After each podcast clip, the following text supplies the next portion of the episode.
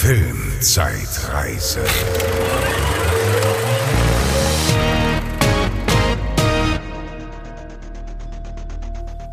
Hallo und herzlich willkommen zur Filmzeitreise. Ich bin die Bezi Ich bin der Franz, hallo, willkommen. und wir besprechen Filme von vor 20 Jahren.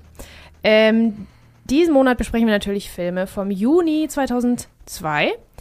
Und ja, da ist, war jetzt nicht so riesig viel dabei, aber Ein großer Sommerblockbuster genau, und ein viel kleines Hit. Stückwerk. ja, genau. Ich habe mich auch echt schwer getan, diesen Monat überhaupt die Filme zu gucken. Ich habe Ja. echt bis zum letzten Tag, ich habe heute Morgen noch einen geguckt und gestern drei oder so. Filmzeitreise Marathon gemacht. Ja, jetzt denkt man, okay, monatlicher Release, wie kann man da, äh, wie kann man es nicht schaffen, vier Filme äh, in einem Monat zu gucken, aber irgendwie, ja, die Auswahl war jetzt nicht so berauschend und man schiebt das dann doch ja manchmal so vor sich Ja. her irgendwie und dann Ja, am. Ende ist es immer so, oh scheiße, ich muss noch alle Filme gucken. Ja, ja, und, vor äh, allen Dingen war das diesen Monat, habe ich das Gefühl so, dass da, also nichts dabei war, wo man denkt, ah ja, cool, ach cool, äh, darauf habe ich Bock. Ja, einen Film Ne? hatte ich tatsächlich ein bisschen Bock drauf, weil ich da schon den Trailer schon eine Million Mal gesehen habe. Ja, Aber sonst war es ja so ein bisschen. Man kannte natürlich auch unseren großen Sommer-Blockbuster-Film Spider-Man ja, und äh, den Rest haben wir uns dann auch zu Gemüte geführt. ja, genau. So, da wollen wir euch nicht zu lange auf die Folter spannen und Ja. dann fange ich einfach mal an. Fang du an. Also, ich erzähle euch von Mord nach Plan. Murder by Numbers. Ich weiß nicht, ob äh, euch das noch ein Begriff ist, ob dir das ein Begriff ist, aber es war ein, es ist ein Krimi. Ähm, ein relativ klassischer Krimi, der damals, äh, glaube ich, ganz schön, äh, ganz schön beliebt war, ganz schön bekannt, weil er so ein bisschen anders erzählt war. Und außerdem hat der was ganz Tolles, nämlich Sandra Bullock, Hm. die wir ja alle sowieso äh, gerne mögen. Äh, haben wir eher in, in, in witzigen Rollen drüber gesprochen, ne? Äh, Miss Undercover, ganz Ja. großer Superhit. Aber äh, die kann ja auch anders, ne? Die kann ja auch ernst und so. Und Sandra Bullock war natürlich äh, der Shit auch zu der Zeit.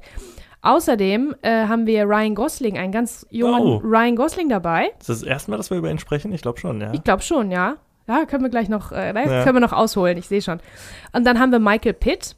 Ähm, der ist Hm. bekannt, also den kennt ihr auch. Wenn ihr den seht, erkennt ihr den. Der hat so ganz dicke Lippen und ganz große Augen. Der hat so ein bisschen so ein Babyface. Der war zum Beispiel in Boardwalk Empire und in der US-Version von Funny Games und überhaupt in sehr vielen eher Independent-Filmen. Also Ja, der ist mehr so der Independent- ja. Und äh, hat eher so schräge Rollen und schlimme Rollen und fiese Sachen, so äh, dramatische, äh, tragische Dinge eher gespielt. Hm, aber cooler Typ. Also ich sehe den gerne. Ich Ja? Immer, also wenn ich den sehe, denke ich mir, ach cool, geil, da ist er wieder. Ja, der ist gut, auf jeden Fall. so aber ein hier, Charaktergesicht irgendwie schon, ne? Wie schon Total. sagst, so eher babyfacig, aber Mhm. aber der hat Crazy durch die Eyes. Rollen, du genau. siehst das, dass der Genau. nicht ganz dicht ist. Ja. Also der spielt halt nicht ganz dicht einfach, äh, obwohl der sowas, sowas äh, ähm, Unschuldiges hat. Ähm, ja, du sagst, du siehst den immer gerne. Ich sehe die beiden, Ryan Gosling und Michael Pitt, auch meistens, also eigentlich ganz gerne. In diesem Film sind allerdings die Frisuren so schlecht, dass ich die kaum angucken konnte, weil ich dachte, Mensch, Jungs, also echt, wie kann man es schaffen, Ryan Gosling schlecht aussehen zu lassen? Also der wirklich, der sieht wirklich einfach kacke aus. Es ist Ryan Gosling. Wie kann er denn kacke aussehen? Die Frisur. Die Frisur und die Klamotte sind in dem Film einfach äh, schlecht. Naja, egal. Weiter geht's. Ähm, obwohl, da haben wir eigentlich nur noch Ben Chaplin. Äh, der spielt so eine, so eine Nebenrolle. Der ist im Prinzip auch eine Fußnote. Den äh, würdet ihr auch erkennen als den ewigen Nebendarsteller. Der hat halt so ein, ja, also man kennt den, aber man, man weiß nicht viel über den. Er ist jetzt nicht großartig ähm, berühmt. Naja, ähm, äh, Regie hat geführt Babette Schröder, wo dann jetzt alle meinen, oh, das ist eine Dame, das ist aber schön, interessant, wollen wir mehr von? Ist aber nicht so. Das ist einfach nur der Name. Das ist ein iranischer äh, Regisseur. Der hat auch äh, Weiblich ledig jung sucht gemacht. Das ist Mhm. auch so ein, so, ein, so ein Krimi, der relativ bekannt ist. Äh, Barfly, das ist äh, die Charles Bukowski-Verfilmung mit Mickey Rourke, wo er auch, wo Mickey Rourke auch ganz groß geglänzt hat. Und äh, Kiss of Death, wer es kennt. Also der hat einige Sachen gemacht. Ähm, ja, mehr so, mehr so dramatische Sachen, die auch von Kritikern äh, gefeiert wurden. Und das ist jetzt, glaube ich, so ein bisschen sein, äh, ja, sein, sein äh, Sein Mainstream-Krimi. Also es ist im Prinzip eine klassische Detektivgeschichte, ein klassischer Krimi, wobei man aber, jetzt kommt's, die Täter praktisch von Anfang an kennt. Mhm. Und das finde ich immer ein bisschen schwierig. Das ist einfach auch filmisch schwierig Also nicht zu zum machen. Mitraten, ja. Nicht zum Mitraten und nicht kein Suspense und so. Also wir sind im Prinzip gezwungen, Sandra Bullock ist unsere Detektivin. Äh, wir sind gezwungen, an ihr dran zu hängen und das spannend zu finden, wie sie die Täter findet. Ja. Weil wir kennen die ja schon. Ja.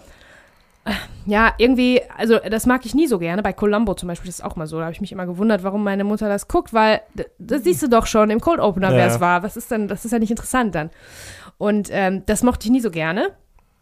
Ähm, und hier ist das auch ein bisschen geht so. Also da sind so ein paar Twists, ein paar Sachen, die wir als Zuschauer nicht von Anfang an wissen Mhm. ähm, die dann nach und nach so ein bisschen äh, rauskommen. Also die, da, da ist äh, ein Mord, der begangen wird von zwei ähm, äh, quasi überprivilegierten Highschool-Studenten, unserem Ryan Gosling und unserem Michael Pitt. Das werdet ihr direkt am Anfang erfahren, direkt in der ersten Szene. Jetzt ist aber genau die Frage, wie die sich gegenseitig verraten, weil am Ende sind die ja doch Teenager und dann kommt da ein Mädchen und dann mögen die die beide und ach, ach, ach, ne? Okay. So, und dann, ähm, ja, das ist so das. Und wer von denen das wirklich getan hat. Also nur einer hatte das Messer in der Hand und wer das war. Also wer auch den anderen verrät und so. Das ist im Prinzip das, wo ein bisschen Suspense sich erhofft Ah, wird. okay, verstehe. Ähm, also der ist nicht so schlecht. Das ist, glaube ich, der einzige, also das ist der, wo ich dann auch dachte, ach ja, den könnte man mal wieder gucken. Weil ich weiß, ich habe den damals gesehen, fand den ganz gut. Mhm. Die Effekte, sage ich mal direkt, also sind unnötig. Erstens, am Schluss gibt es Das ein wundert ganz mich jetzt, dass du Effekte Ding. überhaupt ansprichst. Ja, weil so ein Krimi wird man ja, Ja, jetzt nicht total bescheuert. Da gibt es ja immer am Schluss dann dieses, diesen großen Moment, der an irgendeiner Klippe am besten spielt oder so, Naja, ne, wo es dann okay. nochmal irgendwie spannend wird, wo Sandra Bullock dann da irgendwo vielleicht so ein bisschen an der Klippe runterhängt oder irgendwas. Total unnötig für die Story, ist absolut unwichtig.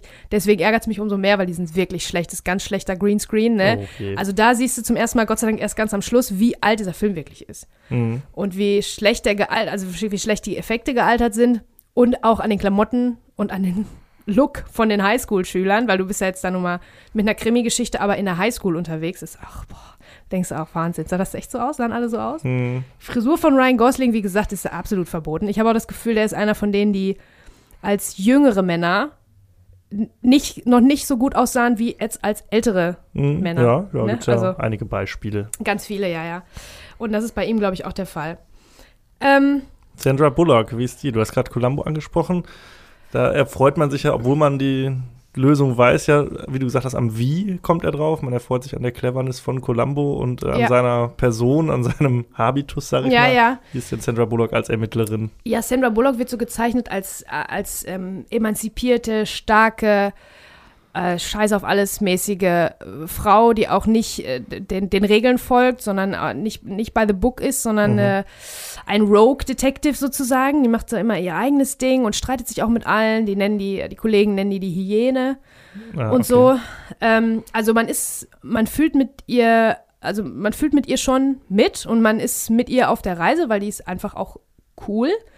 Was ein bisschen blöd ist, ist, also die ist so als vermeintlich als stark und unabhängig gezeichnet so und diese Frauenrolle aber wird später quasi demontiert und es wird erzählt, dass ihre Einstellung quasi ein Symptom eines alten Traumas ist. Also auch, es fängt schon damit an, dass sie ihren, ihren Partner, den sie neu gekriegt hat, dann direkt mit in die Kiste nimmt und so, ne? Also die gehen dann ins Bett miteinander und äh, Sandra Bullock schmeißt den raus aus dem Bett und sagt, nein, hau mal ab, ich habe keine Lust auf dich, ich muss schlafen und so, ne? Tschüss. Mhm.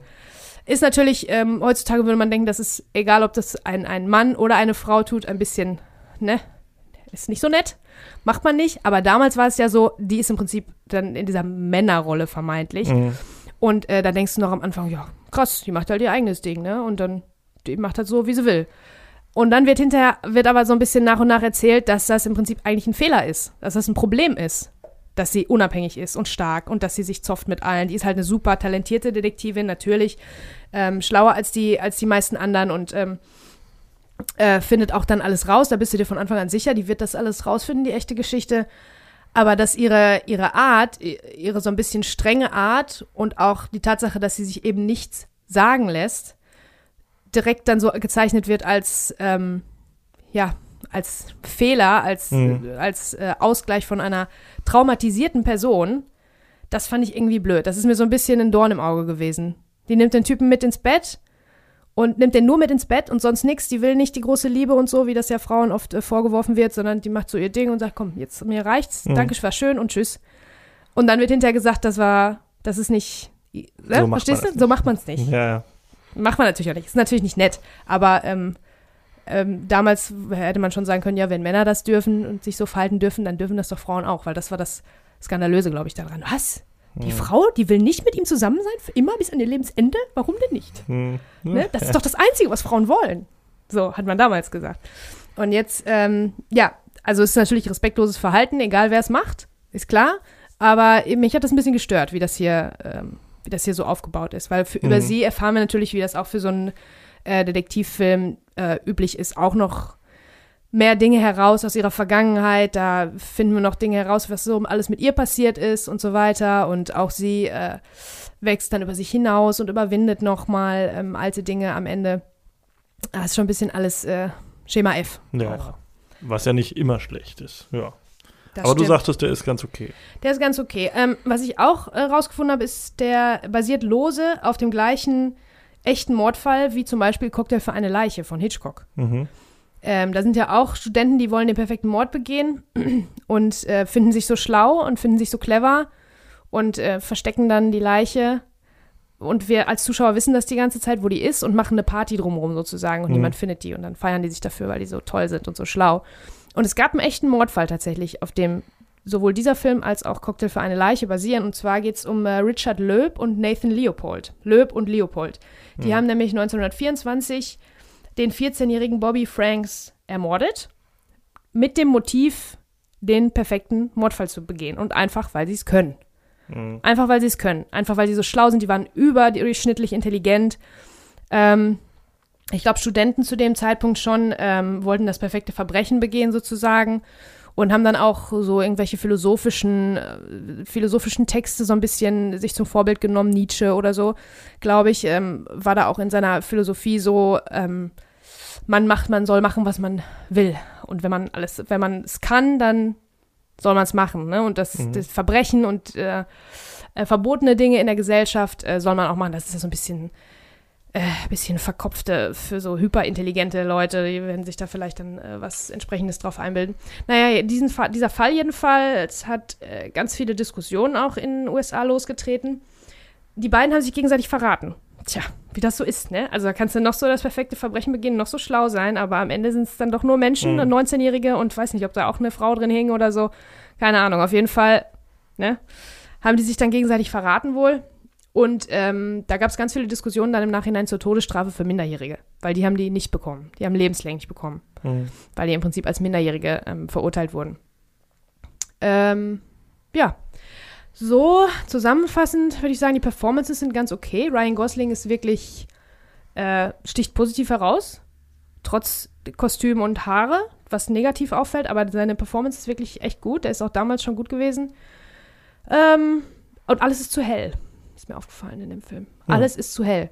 Weißt du, das ist nicht so wie so eine Akte X-Folge, so schön schummerig und im, im Nebel und wie so ein Film noir, sondern alles ist einfach so sauber ausgeleuchtet. In irgendwelchen Nachtszenen am Wasser haben die ganz, siehst, er, erkennst du das ganze Gesicht und die haben fette Spitzen gesetzt und so, ne? Äh, das fand ich total, das hat für die Stimmung gekillt. Also das hätte man, glaube ich, ähm, stimmungsvoller erzählen Mhm. können. Das wird ja so auch nicht mehr gemacht. Jetzt sind es ja teilweise Krimis oder äh, finstere Filme, sind wirklich finster auch, so dass du dann, wenn du es zu Hause guckst, musst du dann den Raum verdunkeln, damit du es Ja. überhaupt erkennen kannst. Und da ist alles wie eine Highschool-Komödie so hell. Das Ja, fand ich total okay, doof. das Das hat mich gestört. Zu dunkel ist manchmal auch nicht gut. Man will ja schon so ein bisschen äh, erahnen, was mit äh, was passiert. Aber ähm, Ja. ja. manchmal dient es natürlich auch der Szene, Ja, wenn man mehr auf der Geräuschebene ist. Aber ja, das ist wirklich un ungewöhnlich, weil gerade so für so Krimis und sowas, Ja. da wählt man ja gerne mal dann doch eher die Low-Key-Variante. genau. Gerade wo die letzten, weiß ich nicht, zehn Jahre, wo dann skandinavische äh, Krimis auch dann nochmal Einzug gehalten haben, die sind ja auch immer ganz, ganz ähm, minimalistisch geleuchtet und so. Also den fand ich wirklich einfach komplett zu hell und dieses Licht wirkt auch so künstlich. Dadurch wirkt alles künstlich, ne? Hm. Äh, noch eine Kleinigkeit: äh, Sandra Bullock und Ryan Gosling haben sich kennengelernt bei diesem Dreh und waren danach ein Jahr lang ein Paar. Das Das wusste ich nur auch so nicht. als Ja. Kleinigkeit. So, Ryan. Gosling, wenn wir jetzt schon dabei sind. Ich liebe den ja, ne? Ich finde den so toll. ja, ich finde ihn auch ganz gut. Also ich liebe den jetzt nicht, aber das ist vielleicht übertrieben, aber also ich finde den, der, der spielt ganz großartig, unabhängig davon, wie er aussieht, weil er wirkt, sieht auch wirklich sehr gut aus auch. Aber ich fand es, finde es echt cool, dass der immer abwechselnd so so, so Indie-Geschichte, Romantic-Comedy-Sachen ja. macht und dann wieder so Indie-Sachen. Da gab es zum Beispiel Lars und die Frauen, glaube ich, so hieß der Film, wo der wo der mit einer, äh, mit einer Gummipuppe eine Beziehung führt, zum Beispiel, und voll der Außenseiter ist und voll der nerdige Freak und so. Hm. Und dann hast du wieder so Crazy Stupid Love oder so, so Romantic Comedies, wo der dann auch wirklich so in schicken Anzügen mit gemachten Haaren und so, Hm. ne, so ein Ja, der hat eine gute Auswahl, auf jeden Fall. Ja, der ja. trifft gute Entscheidungen. Blade Runner natürlich, Ja. 2049.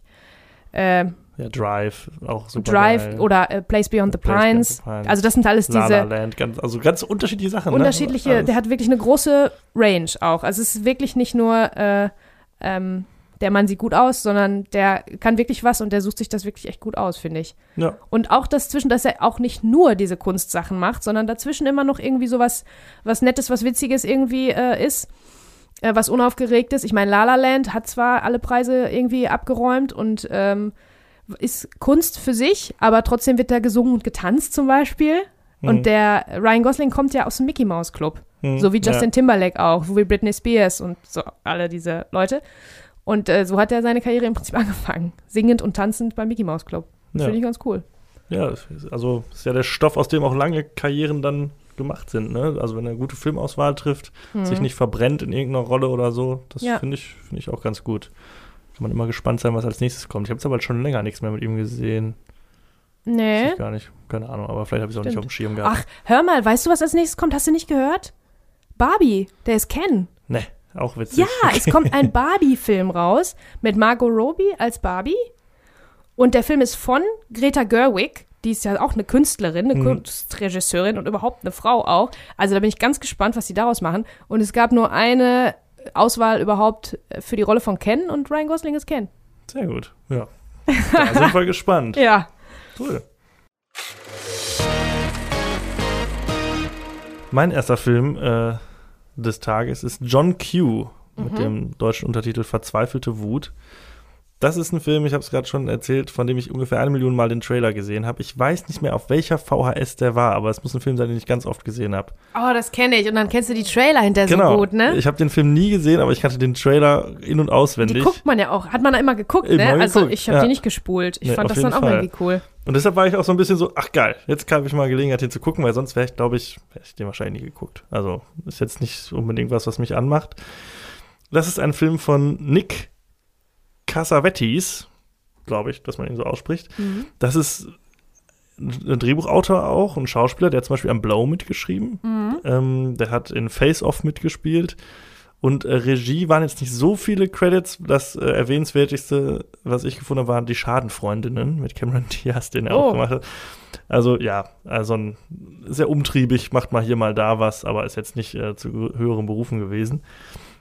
Und das Spiel mit Denzel Washington, den hatten wir ja schon in Training Day. Robert Duvall, den äh, kennt man zum Beispiel aus Falling Down oder Apocalypse Now, der Pate. Und ich glaube, der macht immer noch Filme so. Der ploppt immer noch mal hier und da mal auf. Mhm. Irgendwie. James Woods haben wir. Ah ja. Den hingegen habe ich länger nicht mehr gesehen. Nee, äh, den kennt man nicht, aus, es war einmal in Amerika, Casino, äh, ja, alle möglichen Filme. Und äh, Shark, das war so eine Anwaltsserie. Die gab es Ah. nur zwei Staffeln lang, die fand ich ganz cool. Und es spielen auch ganz viele andere Leute mit. Anne Heche zum Beispiel, Mhm. Ray Liotta, der jetzt kürzlich verstorben ist. Ethan Suplee, den hatten wir auch schon mehrfach. Ja. Und äh, Eddie Griffin spielen noch mit.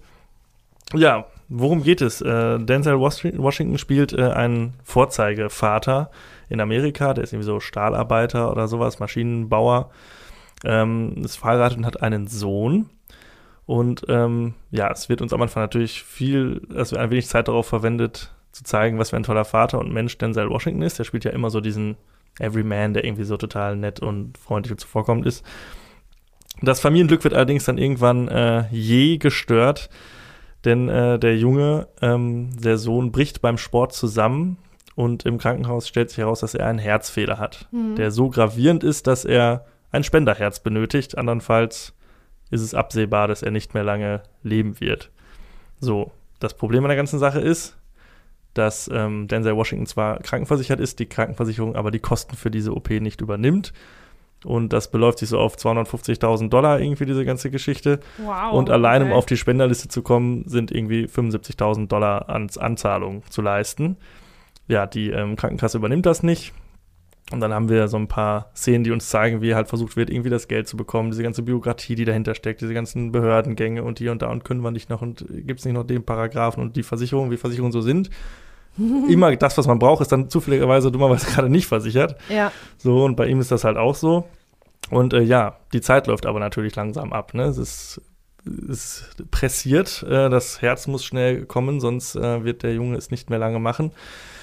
Und ähm, irgendwann erliegt dann Denzel Washington dem Druck und beschließt äh, im Krankenhaus eine Geiselnahme zu veranstalten. Und Im Krankenhaus. im Krankenhaus. Er nimmt quasi den äh, Chirurgen und äh, ein paar Patienten und Pfleger im äh, Warteraum in der Notaufnahme als Geisel, verschanzt sich dort und versucht halt so den Namen seines Sohnes zumindest auf die Spenderliste zu bekommen, um halt, ja, ihm das Leben zu retten. ja. Und daraus wird dann so ein ganz klassischer Geisel, so ein Geiseldrama, sowas wie man von Hundstage mit Al Pacino oder Inside Man oder was hat man noch? The Negotiator mit äh, Samuel L. Jackson, den ich auch sehr gerne mag. ist halt so ein Geiseldrama, wo wir jetzt aber nicht so wie bei Stirb langsam quasi so von innen raus einen haben, der das Problem löst, sondern wir sind halt mit dem Geiselnehmer zusammen und sympathisieren natürlich auch mit ihm. Ne? Und ähm, dann haben wir so dieses ein Zusammenspiel aus dem Verhandel, der, dem Verhandler der Polizei, das ist in dem Fall Robert Duval und äh, Denzel Washington, die sich so die Bälle zuspielen und ja, man versucht einerseits dieses Problem, diese Geiselnahme zu lösen und andererseits hoffen natürlich der Zuschauer und wir alle, dass äh, das Spenderherz gefunden wird oder dass äh, der Sohnemann überlebt. Ja, und das Ganze ist natürlich, ja, über allem steht natürlich so diese Frage, was würdest du tun, wie weit würdest du gehen, ne, um dein Kind in dem Fall zu retten. Und das können wahrscheinlich nur Eltern äh, am besten nachvollziehen. Und äh, wahrscheinlich würde jeder sagen, ja, ich würde alles machen. Alles. Die Ja, Antwort ist alles. Nichtsdestotrotz äh, würde man ja versuchen, Dinge zu machen, die möglicherweise zum Erfolg führen könnten. Genau. Ja. Ne? Also, äh, ich finde, ich, also was du erzählt hast, wirkt ganz interessant für einen Film, aber es wirkt schon auch sehr, sehr konstruiert. Ne?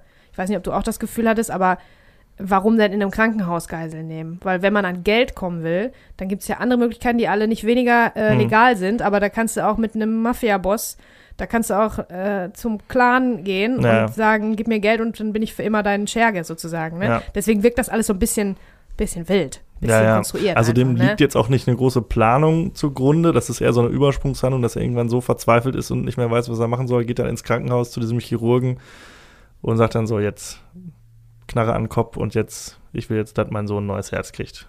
Mach. Irgendwie, ne? Ja, Und ähm, ja, das Ganze ist so anderthalb Stunden lang oder zwei Stunden lang.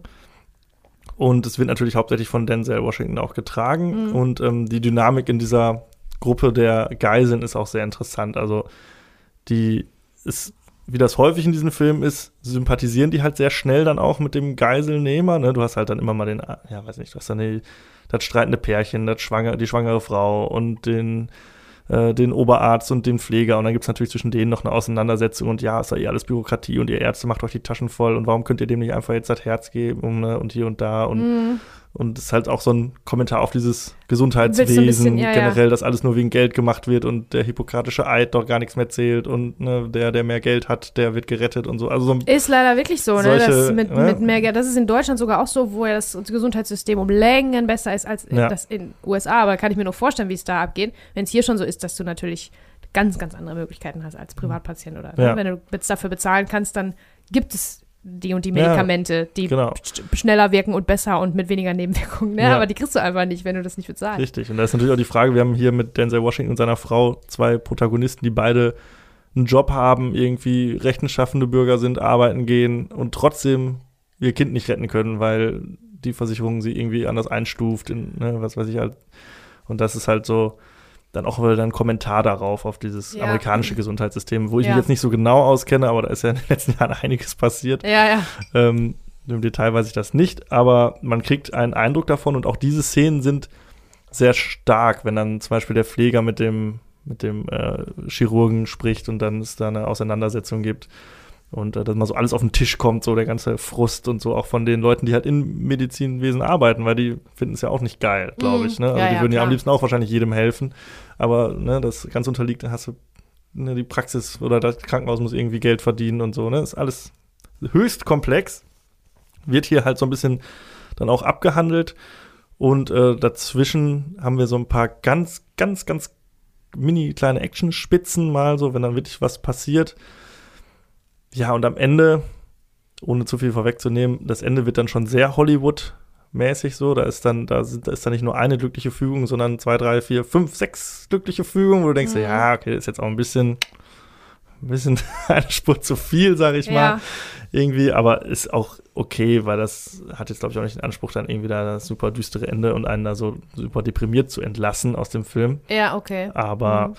es ist schon, es ist okay, kann man sich gut angucken, aber ich finde so andere Geiseldramen sind dann doch irgendwie spannender und nehmen einen mehr mit. Also gerade sowas wie äh, Verhandlungssache, also The Negotiator, den finde ich zum Beispiel mega. Und hier ist das schon A, dadurch, dass die Personen außerhalb des Krankenhauses sehr blass bleiben. Also unser Verhandlungsführer Robert Duval hat zwar auch, er hat so mit Ray Liotta, der ist so der Polizeichef, haben die so ein bisschen so, kabbeln die sich so, aber das ist nur so ein bisschen oberflächlich irgendwie. Ja. Da ist dann noch viel mit Politik und ja, es sind Wahlen und so und wir müssen jetzt den müssen wir uns auch noch Gedanken darüber machen, dass der Bürgermeister neu gewählt werden muss und deshalb muss diese Geiselnahme aufgelöst werden. Also es ist ein bisschen ja. zu viel dann irgendwie. So wäre vielleicht weniger mehr gewesen. Aber an sich ganz nett, sage ich mal, ganz okay mhm. irgendwie. Natürlich höchst dramatisch irgendwie. Das Ganze spitzt sich dann am Ende auch zu. Das wird auch nicht so richtig aufgelöst, wie das dann genau sich alles fügt. Aber es ist natürlich am Ende das, ja, es am Ende auch Entscheidungen zu treffen gibt, so nach dem Motto, äh, kann der Vater vielleicht selbst der Spender sein mit, dem, mit seinem Herzen. Also würde er sich selbst opfern quasi für seinen Sohnemann und so. Ach so. Solche Sachen mhm. sind dann auch noch rein. Ja, okayer Film, sag ich mal. Also ja. ich bin jetzt froh, dass ich ihn gesehen habe mal.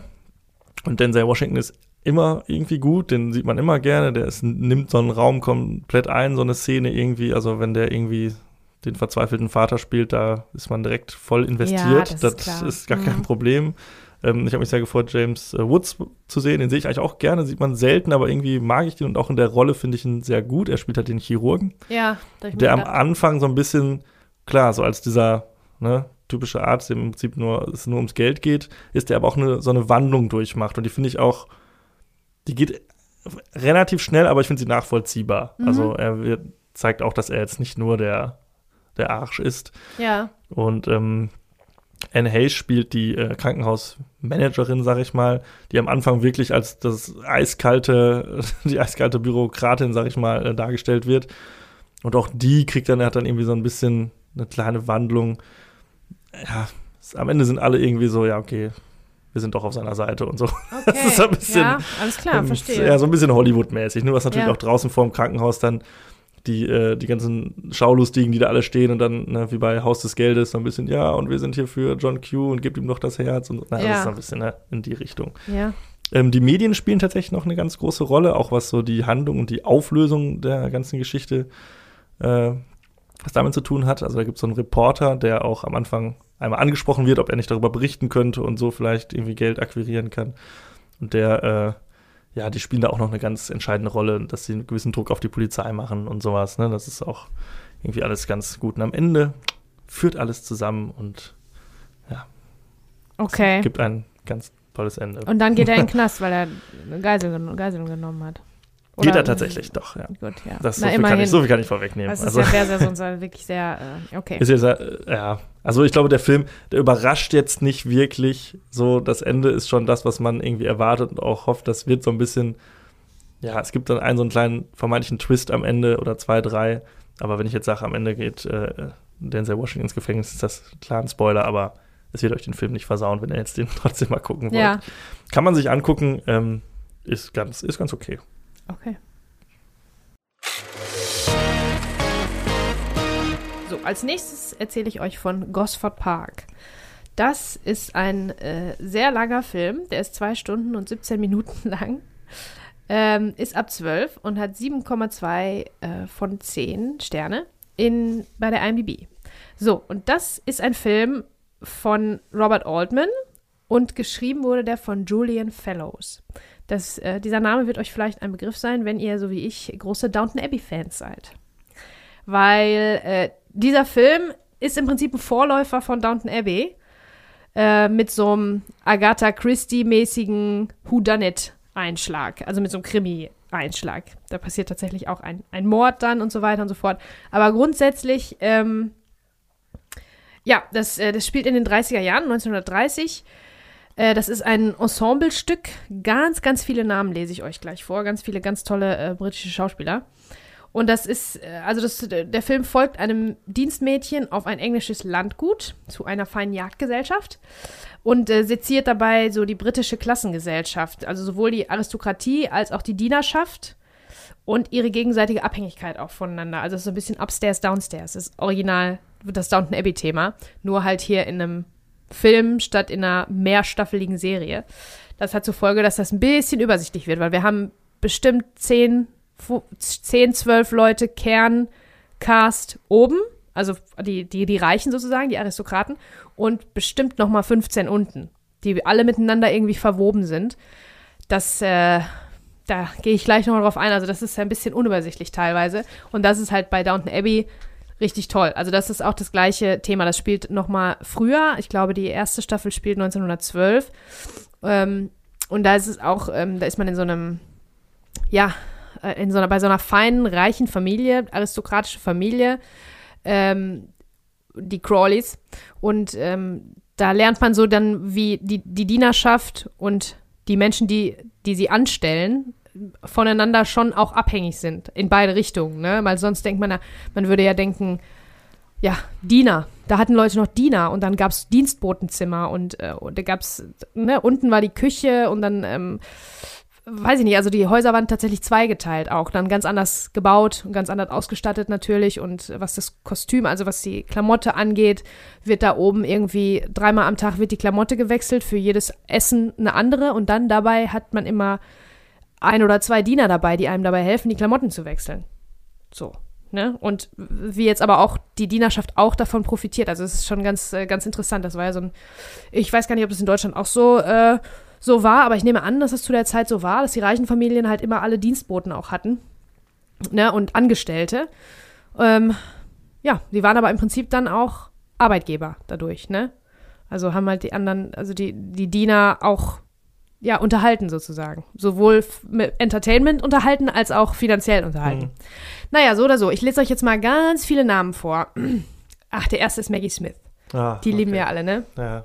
You had me at Maggie Smith. Ja, genau, deswegen habe ich es zuerst vorgelesen.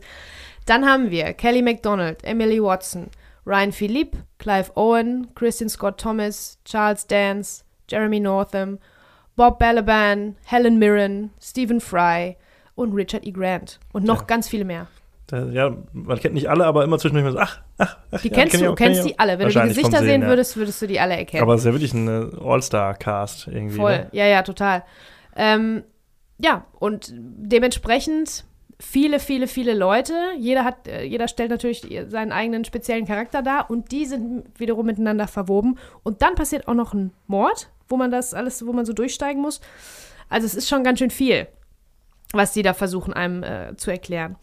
Es ist so, dass jeder Satz, den jemand sagt, jeder Satz, muss einen Grund haben. Weil sonst ist, wird es zu viel. Ne? Wenn du 30 Leute hast, die du irgendwie abfrühstücken musst, da muss jeder Satz natürlich einen Sinn haben.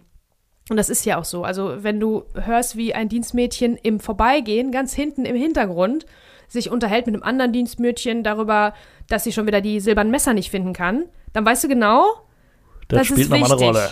Und das ist bei jedem Satz so, mhm. also, also dass das wirklich einen schon teilweise überfordert. Und selbst zwei Stunden 17, die sehr lang und sperrig eigentlich sind, sind zu kurz, um diese Geschichte zu erzählen, weil du verlierst aus den Augen, wer ist jetzt nochmal wer. Mhm. Wer jetzt mit wem nochmal was, also du kannst nicht selber als Zuschauer so eine Eigenleistung erbringen und denken, ah, die Messer, vielleicht hat ja, ich habe ja vorhin schon mal was von Messern gehört, das war ja die Cousine von dem so und so, weil die ja oben auch alle miteinander verwandt sind, ne? irgendwelche Cousinen mhm. und irgendwelche Leute und irgendwelche Ladies und Lordschaften und so weiter. Und da kommst du nicht so richtig mit, ist leider so.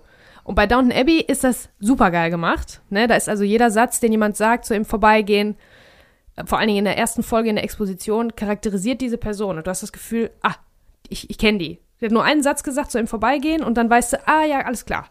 Ich weiß, wer das ist. Und hier ist das einfach zu sperrig gemacht. Also, ähm, wenn das jetzt so eine Miniserie oder so gewesen wäre, so eine vierteilige BBC-Geschichte, äh, ne, dann wäre das bestimmt richtig gut gewesen. So, äh, wie gesagt, sperrig, war auch war Oscar nominiert, aber das macht es nicht weniger sperrig. Ähm, und der Mord, der dann irgendwann passiert, passiert nach über, zwei, über einer Stunde. Also noch mehr als der Hälfte. Mhm. Weil so lange brauchst du, um das erstmal zu alles verstehen, alles. Zu etablieren, ja, okay. Ja. Genau, also das wäre besserer Stoff wirklich gewesen für eine, für eine Serie, auch wenn es nur eine Miniserie wäre. Ähm, es war tatsächlich auch so geplant, äh, dass äh, Downton Abbey, diese Idee gab es immer und die sollte quasi ein Spin-off werden von diesem Film. Ach, okay. Das- Also ja. das, die hängen wirklich miteinander zusammen. Also das ist halt der gleiche Autor und der dann später auch ähm, ähm, realisiert hat natürlich. Äh, ja. Also Ensemble-Cast, ne, ist nicht so einfach. Da muss halt jeder Satz wirklich sitzen. Äh, was er auch gemacht hat, äh, was Robert Altman, der Regisseur, auch gemacht hat hier, ist den Leuten ähm, unsichtbare Ansteckmikrofone zu geben. Mhm. Und das merkst du auch, so dass immer der Dialog, wo die, egal wo die Leute stehen in so einem großen Raum, alles überlappt sich immer so ein bisschen. Mhm. Äh, ja, aber da musst du natürlich auch dann immer die ganze Zeit mit aufpassen, weil das ist alles immer wichtig dann irgendwann. Und da hätte quasi ein, ein, ein Boom-Mic, also eine Angel mit einem Richtmikrofon, nicht gereicht, um alles abzudecken, was die Leute da so alle quatschen überall. Und Er hat es halt so dann ähm, geschnitten oder im, im Sounddesign gemacht, dass du die wirklich alle zu, gleichzeitig hörst und gleich laut quasi, ne? Okay. Also das ist ein bisschen, ein bisschen schräg und ein bisschen anstrengend auch, aber ähm, das soll auch das so ein bisschen ver verstärken, dieses ähm, Volle, dass da so viel los ist. Und das ist, spielt halt die ganze Zeit nur auf diesem, auf diesem Landgut und dann machen die noch einen kleinen Jagdausflug und so weiter. Aber grundsätzlich bewegt sich da keiner weg. Das spielt an, an einem Wochenende mit diesen 30 Leuten, die da äh, aufeinandertreffen oder 20, 25, keine Ahnung. Ähm, ja, was es auch noch gibt, ach so, ich wollte sagen, wofür es äh, Oscar nominiert war, nämlich für bester Film und bestes Drehbuch. Ich glaube, für bestes Drehbuch hat es sogar gewonnen. Wohl, nee, sind beides, waren beides nur Nominierungen, aber ich konnte mich auch erinnern, dass das in der Oscarverleihung auf jeden Fall dabei war. Ähm, was es auch noch gibt, ist ganz interessant. Äh, zu Gast sind auch ein, ein Filmproduzent und ein junger, äh, der mit seinem jungen Diener gekommen ist, von dem sich hinterher herausstellt, dass er ja eigentlich ein Schauspieler ist, der auf Recherchereise ist. ja, sozusagen. okay. Und ganz interessant gemacht, ähm, als der Mord passiert, führt, äh, als, äh, als quasi der Detektiv reinkommt, äh, führt der, der Produzent ein Telefonat mit Hollywood, weil der möchte irgendwie Stoff verkaufen und der ist auch ein bisschen für Recherche da, der kennt irgendjemanden dort und ähm, möchte einen Film machen, der so ein bisschen in diesem Milieu spielt. Und dann erzählt er, dann hört man ihn erzählen am Telefon eine fiktive Geschichte, aus der er einen Film machen will mit einem Mord und so weiter und so fort. Und ähm, der erzählt dann, ja, und die Cousine und der Onkel und die zwei, die haben ja auch hinter den Kulissen miteinander gesprochen und so. Und während man dieses Telefonat hört, siehst du dann die Leute, die das wirklich gerade Mhm. machen, im gleichen Moment. Also es ist schon ein bisschen, bisschen Meta. Also diese fiktive Geschichte ist natürlich Ja, ist ja die, die jetzt da gerade so wirklich passiert. Und das ist in der Mitte des Films, wie Mhm. gesagt, nachdem der Mord passiert ist, um das mal so ein bisschen einzuordnen. Mhm. Trotzdem ist es teilweise äh, verwirrend. Okay. Also es sind zwei, über zwei Stunden, weit über zwei Stunden. und auch die haben nicht gereicht. Das wäre besser, ja. Ja, Vier Stunden und als eigentlich, Serie. Ein, einerseits hat es nicht gereicht, andererseits war es ein bisschen langweilig. Es hat sich schon gezogen. Vor allen Dingen, wenn man jetzt, also es ist im Prinzip für Leute, die Downton Abbey schon zweimal durchgeguckt haben, von vorne bis hinten, so wie ich, die dann was brauchen, was so ähnlich ist. Natürlich ist es nicht so Okay. gut, aber es ist so ähnlich. Es ist ein bisschen so ähnlich. Gibt es auch schon mehrere Kinofilme von, oder? Ja, ja, den neuesten habe ich noch nicht gesehen. Okay. Habe ich noch gar nichts von gesehen. Du musst wirklich mal, ich glaube, das Ja, ist auch eher schon. für die Ladies. Ich glaube, das ist jetzt nicht so. Die Themen sind nicht so, dass sie äh, die Herren so besonders ansprechen, kann ich mir vorstellen, wenn man Ja, das überhaupt Maggie so Smith. sagen kann. Aber Maggie Smith ist Ja. ganz groß. Und ich kann mir vorstellen, dass dir das vielleicht gefällt, einfach weil, weil die Drehbücher so wahnsinnig gut geschrieben sind. Also das merkst du, guck dir mal die Mhm. erste Folge an. Das ist direkt schon, fängt an mit einem, mit so einem Gang, mit einer Plansequenz, wo du alle Leute triffst und dann Mhm. gehst du von unten nach oben und dann siehst du das, ne? Dann lernst du so alles kennen und das ist richtig, das hat so richtig Schwung und du kriegst dann, also natürlich haben die Probleme, die nicht so wirklich, also die überhaupt Ja, nicht in diese Welt passen. Das ist der sind, pure Eskapismus, ist auch wirklich so. Für mich ist sowas, du hast gesagt, Fantasy ist Eskapismus für dich. Das hier, Downton Abbey, ist mein Eskapismus, Cool, weil ja. das sind alles Sachen, die haben alle schöne Kleider an und unterhalten sich über Dinge und haben Probleme, die wir, die, die Mhm. einfach in diese Welt schon gar, längst gar nicht mehr passen. Ne? Die in dieser Welt vielleicht keine mehr sind. Aber trotzdem äh, fühlt man irgendwie mit da mit den Charakteren. Also guck dir mal die erste Folge an. Vielleicht, ähm, dann weißt du auch, was ich meine mit diesem gut geschriebenen, ne? Also das jeder Satz wirklich sitzen muss von den Leuten Mhm. und jeder Blick. Also, Oft, ähm, manche lernst du auch nur kennen mit so einem Seitenblick, dann gucken die einmal so hinterher und dann weißt du, ah, das ist eine Böse. Es ist, voll, ist gut gemacht, wirklich. das heißt, Empfehlung eher erste Folge Downton Downton, Abbey. Abbey. gucken Ja, genau. und äh, Guckt nicht das, guckt eher die erste Folge guckt Downton das, Abbey. wenn ihr Downton Abbey komplett durchgeguckt Ja, habt. genau. Ja. Okay. Ich erzähle euch nun von Spirit, dem wilden Mustang. Ein Zeichentrick-Animationsfilm von ähm, DreamWorks Animation, die ja auch Shrek gemacht haben und so solche Sachen. Das ist allerdings ein, wirklich noch ein, also ein Zeichentrickfilm, auch wenn da natürlich animierte äh, Szenen dabei sind. Und das ist ein Film von Kelly Asbury und Lorna Cook. Kelly Asbury würde man auch äh, von einer Frau ausgehen, ist aber tatsächlich auch ein Mann. Äh, ist so ein, ja, der ist so, würde ich sagen, so ein Hans Dampf in allen Gassen, was so Animationsfilme angeht. Also ich habe von dem unzählig viele Credits gefunden in verschiedensten Departments, irgendwie Art Department oder Drehbuch mitgeschrieben bei Schön und das Biest, Toy Story, Kung Fu Panda. Also der hat wirklich überall seine Finger im Spiel. Regie hat er nicht so viel gemacht. Also bei Animationsfilmen ist es auch häufig so eine Co-Regie, das machen häufig mehrere. Der hat bei äh, Shrek 2 zum Beispiel hat er noch Regie geführt. Über Lorna Cook habe ich gar nichts rausgefunden. Also hätte ich jetzt bei IMDb gucken können, aber äh, da gab es noch nicht mal einen Wikipedia-Artikel zu. Also dachte ich, okay, so wichtig wird diese Personalie nicht sein. ja, das Ganze ist ein Film ähm, über einen wilden Mustang, ein Pferd, äh, der lebt im ja, Nordamerika des 19. Jahrhunderts, in der Zeit der Cowboys und Indianer, sag ich mal so ein bisschen.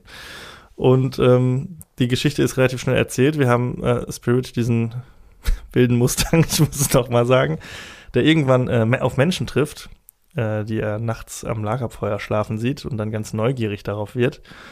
Kurzerhand aber von denen gefangen genommen wird, äh, von seiner Herde, sag ich mal, getrennt wird und dann fortan den Weg zurückfinden muss, aus der Gefangenschaft zurück zu seiner Herde, zu seinen Freunden. Und äh, er bekommt aber Hilfe von dem Native American oder einem äh, Indianer und äh, verliebt sich dabei noch in eine Stute, die dem Indianerhäuptling gehört oder ja, dem Indianerdorf angehörig ist. Aha. Ja. War so ein bisschen so eine Gurke, der Film. Also das, Das hörte Das sich auch so an. Also ich habe bei der, bei der Inhaltsangabe schon ein bisschen, habe ich schon das Interesse fast verloren. Weil Pferde, ne? Ja, muss man Ja. halt Pferde lieben. ich habe den damals auch nicht geguckt, weil, ja, Pferde, ne, irgendwie ist halt nicht so meins. Und der hat, trifft auch ein paar ganz weirde Entscheidungen. Und die merkwürdigste ist, dass die Pferde nicht sprechen. Okay. Jetzt kann man sagen, okay, die sprechen aber auch nicht untereinander, miteinander, sondern die wiehern sich nur an. Ja. Das Einzige, was wir hören, sind die Gedanken von Spirit. Gesprochen von Matt Damon, Aha. Tatsächlich. Mhm. Und äh, Gesangseinlagen gibt es auch. Gesungen von Brian Adams. Wow. Okay. Fantastisch. Und wer ist der deutsche Brian Adams? Wer singt das Ganze auf Deutsch? Hartmut Engler von Pur. Nein. Ach Gott. das Okay. nicht geil? Okay. Ja. Ja. Ähm, Witzig. Ja gut, aber das ist halt immer bei diesen, bei diesen Tier-Animationsfilmen oder Animationsfilmen, wo die Tiere Hauptfiguren sind. Wie macht man das? Sprechen die jetzt oder sprechen die nicht? Mit wie viel sprechen die? Und wenn die nicht sprechen, aber dürfen die dann singen? Also irgendwie weiß ja, ich auch nicht. das ist eh so seine Gedanken, hören wir halt die ganze Zeit. okay. Aber ich finde es komisch, dass die Tiere untereinander nicht äh, kommunizieren, außer Ja. halt so, wie sie es normalerweise auch tun, wie wir es auch äh, wahrnehmen. naja, die vielleicht kommunizieren, soll uns das sagen, die kommunizieren ja, aber wir verstehen es nicht. Ja, ja, genau. Vielleicht Ja, aber- uns das. äh, Aber das ist ja voll Ja, blöd, weil wir verstehen es ja nicht. Das ist ja irgendwie, generell wird halt sehr wenig gesprochen in dem Film. Ähm, klar haben wir, äh, wir haben einen ähm, amerikanischen äh, Colonel, der äh, Spirit am Anfang in seinem äh, Fort gefangen hält. Der wird gesprochen von James Cromwell, mhm. ein Schweinchen namens Babe zum Beispiel, der Vater. Mhm. Kennt man auch. Oder aus Star Trek, der erste Kontakt. Zephram Cochrane, auch großartiger Schauspieler. Äh, und dann haben wir halt noch den Indianer als äh, dritte Sprechrolle, in Anführungszeichen. Dann natürlich noch ein paar so Statisten, die im Hintergrund mal irgendwie brabbeln oder so, aber sonst äh, wird da relativ wenig gesprochen. Es wird ein paar Mal gesungen. Und äh, wir haben dann so ein paar so Verfolgungsfluchtsequenzen irgendwie. Das ist sehr schön animiert, alles tatsächlich schön gezeichnet. Und ich habe gerade über die Musik gelästert. Das muss ich allerdings einschränken. Und zwar für, die, für den orchestralen Soundtrack zeichnet sich Hans Zimmer verantwortlich. Okay. Und der ist wirklich sehr schön, der Soundtrack. Also Ja. wirklich, es sind viele Szenen, wo wirklich nur Musik ist, irgendwie, ist ja auch mit weiter Landschaft und so, also alles sehr malerisch und so. Und das ist wirklich ein sehr schöner Hans Zimmer-Soundtrack. Sehr unge also eine andere Art. Heute kennt man ja eher so dieses Dieses pompöse, Wum- wummernde, da, ja. da. So, Mhm. und das ist halt wirklich noch sehr schön orchestral und irgendwie, ja, Streichermusik und so. Also wirklich schön. Ah. Das, äh, das wäre für mich das Highlight dieses ganzen Films. Die Songs sind ziemlich lame, also ist jetzt gar nicht zu vergleichen mit Disney-Musik, mit Disney-Musicals. Und ähm, auch ansonsten, ja, die Story, haben wir jetzt schon festgestellt, ist okay irgendwie, aber dann auch diese merkwürdige Liebesgeschichte, die so ganz kurz an, so ganz kurz abgehandelt wird. Der ganze Film ist nur 84 Minuten lang, also es muss Okay. alles wirklich ganz schnell gehen. Mhm. Und dann mit dieser Stute und dann haben die so ihren Can You Feel the Love Tonight Moment, wo die Ja. so umhertollen und äh, im Teich schwimmen und so Ja. alles. Ne? Aber die können halt nur sich anwiehern. So. Okay, wow, Ah. ja. Okay. Nimmt halt nicht so richtig mit. So, ja. Aber vielleicht reicht das für Pferdeinteressierte. Vielleicht ist es genau das, ja, was aber da guckt man wollen. sich doch lieber dann was mit richtigen Pferden an und nicht mit animierten Pferden irgendwie. Also das, stimmt auch, ja. Ja, Ja, für wen ist das? Das muss man sich halt auch mal fragen. Ne? Das Für wen ist, ist, eine das? ganz gute Frage. Ja, das wird tatsächlich für äh, kleine Pferdemenschen sein, die irgendwie das, die sich ja an Pferden erfreuen, keine Ahnung, an und die dann sich das Malbuch kaufen und dann die ausmalen, die Mhm. Pferde. So. Und dann Mhm. hat man ein paar Malbücher verkauft und vielleicht ein paar Puppen. von Ja, Pferden. vielleicht. Aber das war jetzt So. nicht so ein Riesenerfolg, dass da irgendwie auch Spielzeug von gab, oder? Da gab es mit Sicherheit Spielzeug von, da habe ich jetzt aber nichts zu gefunden, aber da wird doch alles ausgeschlachtet, natürlich. Nee, Ja, von das Disney, ist aber das ist ja kein. Oder war es ein Disney? nee, nee, das war DreamWorks. Okay. Ja, weiß ich nicht. Aber auf Und jeden Fall. Wie, auch so große, große Stars dann für sowas zusammenkommen, haben wir jetzt oft wirklich schon gehabt, irgendwelche Filme, die Ja. Gurken sind, wie du so, so schön sagst, wo aber wirklich große Stars dann irgendwie. Man muss aber hängen. sagen, das war jetzt für, äh, für Matt Damon war das Nachmittag Arbeit, ne? Also da ist jetzt nicht, da Mm, ist jetzt okay. nicht viel Sprechrolle. Also Ja, das aber hat der muss ja trotzdem bezahlt werden. in Brian Adams muss ja auch hätte der da zu werden. Hause über Zoom aufgenommen. also das ist echt, Ein richtig guter Film, um äh, während der Pandemie daran äh, zu arbeiten. ja, ja, Brian Adams, ja klar, der hat da seine drei, vier Lieder Ja, auch Hans gemacht, Zimmer, die müssen ja irgendwie. alle bezahlt werden, egal wie viel. Also, ne, also, Ja, gut, auch wenn die dann so ein Animation, bisschen ne? reinstecken. Die hatten ja vielleicht hatten dann mit Shrek gerade noch so einen großen Erfolg und haben sich gedacht, komm, jetzt hauen wir direkt der nächste raus. Ja, okay. Also sie hatten mit Schrecken Erfolg und haben dann gesagt, was machen wir als nächstes? Wir wollen erfolgreich sein und Pferde sind natürlich, also klar, da, da würde jeder schreien, na klar, mach was mit Pferden, weil da fahren die Leute drauf ab, ne? Also Ja. die Zielgruppe, Ich habe nichts gefunden, äh, wie, wie klar, viel der eingespielt Teenie, hat. Mädchen und Jungs und auch so, es gibt ja ganz, ganz viele Erwachsene, die auch ganz äh, Pferdeverrückt sind. Also Pferde oder Hunde ja. sind ja wirklich, äh, ne? Und, Oder Schweinchen. ja, Schweinchen weißt du jetzt wieder nicht, ob Namens du so eine große Zielgruppe findest. Ja, aber ja, Aber es ist gut, wirklich. Ich muss dazu sagen, ich habe den geguckt, während ich mir die Notizen für, den andre, für die anderen Filme gemacht habe. Aber dafür war der auch perfekt, weil da passiert halt echt kaum was. Du kannst mal so zwischendurch mal so mit einem halben Auge hingucken und die drei Dialogzahlen kriegst du auch noch mit. Und wenn die Musik dich nicht catcht, dann ist es auch gut in dem Fall. ja. Ja, also guck den nicht. Also Mm, kannst bitte euren okay. Kindern zeigen, wenn die große Pferdefans sind, aber es ist jetzt wirklich nichts für ein anspruchsvolleres Publikum, was ein bisschen mehr unterhalten werden möchte. Okay. Ja, also keine Empfehlung von mir. Also ihr könnt euch mal den Soundtrack von Hans Zimmer anhören. Das ist wirklich äh, hörenswert, würde ich sagen. Ansonsten ignorieren. Nächster Film.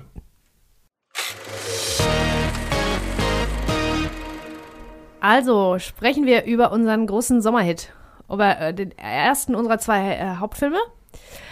Den großen Blockbuster Spider-Man. Spider-Man, Spider-Man, sehr gut. Ja, also dieser Film, also ich weiß gar nicht, ob ich da so viel drüber sagen muss. Also es ist der, für mich ist es der klassische Spider-Man und jetzt ist es natürlich der alte Spider-Man. Jetzt gibt's Mhm. zwei, danach wurden noch zweimal je, neue Universen ne, aufgemacht und dann gab es auch noch Multiverse, Spider-Man Multiverse und so. Mhm. Ähm, also Spider-Man wird sehr, sehr gerne verfilmt und das hier war im Prinzip das erste, es ist auch der, einer der ersten, vielleicht sogar der erste Marvel-Film offiziell. Also das ist der erste, der dieses Marvel-Blättern im Logo hat, dieses ne, wo ja, die, wo, war das bei X-Men, war das noch nicht? War X-Men überhaupt schon? Doch. Ich ja, glaube nicht. keine Das ist also der erste, der dieses Logo benutzt, Mhm. aber das ist auf jeden Fall einer der ersten, bevor diese, die, das Marvel Universe, Mhm. das ja eigentlich mit Iron Man angefangen hat. Aber das war nochmal, also es gab da so einen früheren Marvel-Start Mhm. irgendwie. Gut, Spider-Man. Und hier ist äh, Tobey Maguire, unser Spider-Man. Ich glaube, Ja. der ist auch der ist für andere Sachen auch bekannt, aber der ist allen bekannt als dieser Spider-Man. Hm.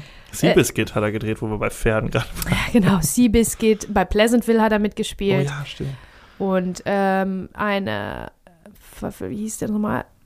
Äh, Gottes Werk und Teufels Ja. Beitrag mit Charlize Theron. So ein bisschen dramatisches. Der ist aber Ding. auch, also jetzt, außer in Der dem Spider-Man in der Reunion. Spoiler, Oh, Äh, wirklich? Äh, ist Ich habe nachgelesen. Ich habe da, ich hab da mich äh, irgendwie reingesteigert nochmal. Aber erstmal zum Film und dann Ja. kommen wir zu Tobey Maguire nochmal. Ähm, Kirsten Dunst ist dabei, die, die ich ja auch äh, sehr gerne sehe. James Franco, Willem Dafoe, J.K. Simmons, Elizabeth Banks, unter anderem. Ja, cooler Cast. Richtig cooler Cast. Also das ist also der äh, Sommerkracher von Sam Raimi. Der ist auch Cooler Regisseur. ein cooler Regisseur. Der hat The Gift gemacht. Den habe ich zum Beispiel total abgefeiert in, Mhm, in der vergangenen Folge. Auch Evil Dead, Armee der Finsternis, Aus Liebe zum Spiel. Den habe ich extra aufgeschrieben. weil Ich Mhm, dachte, du kennst den sicherlich.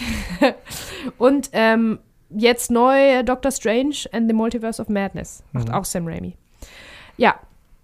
Also ist alles dabei, ne, für so einen Sommerfilm. Das, Also, das ist eine Comicbuchverfilmung, da kannst du ja sowieso äh, mittlerweile gar nichts mehr falsch machen. Aber damals Ja. war das, glaube ich, noch, äh, war das neu. Da gab es länger keine Mhm. so irgendwelche Comicbook, Comic-Verfilmungen mehr. Ja, vor allem nicht so richtig Erfolg. Also wir hatten jetzt Blade zuletzt, aber das ist ja auch eher so ein Nischencomic gewesen. Ja, ja, genau. X-Men, Batman-Filme waren so in den 90ern natürlich. Genau. Sehr also groß, da aber hatte man sich lange nicht dran getraut. Genau, mit Spider-Man kam, glaube ich, so der ganz große Erfolg, glaube ich, dann auch. Also es war, glaube ich, so ein bisschen so eine, mit den X-Men-Filmen so eine Initialzündung Ja, für ja. das Genre. Auf jeden Fall. Äh, Genau, genau. Also bahnbrechend fürs Genre, das stimmt schon. Ähm, ja, wo soll ich anfangen? Äh, der Cast ist super und alles ist äh, super. Die Musik ist klasse, das geht direkt schon wieder los. Bei der Titelsequenz schon kommst du direkt in Stimmung. Danny Elfman wie immer, ne? So wie bei Planet der Affen auch. Ja, Wo stimmt. der Film kacke ist, Ja. aber du, da hast richtig Bock drauf. Nach der Eröffnungssequenz hat man einfach richtig Bock. Ähm, ja, äh, also es, es ist alles sehr, sehr, sehr offensichtlich. Sehr offensichtlich. Also es hält sich wirklich sehr streng ans Comic, äh, ans Comic, glaube ich.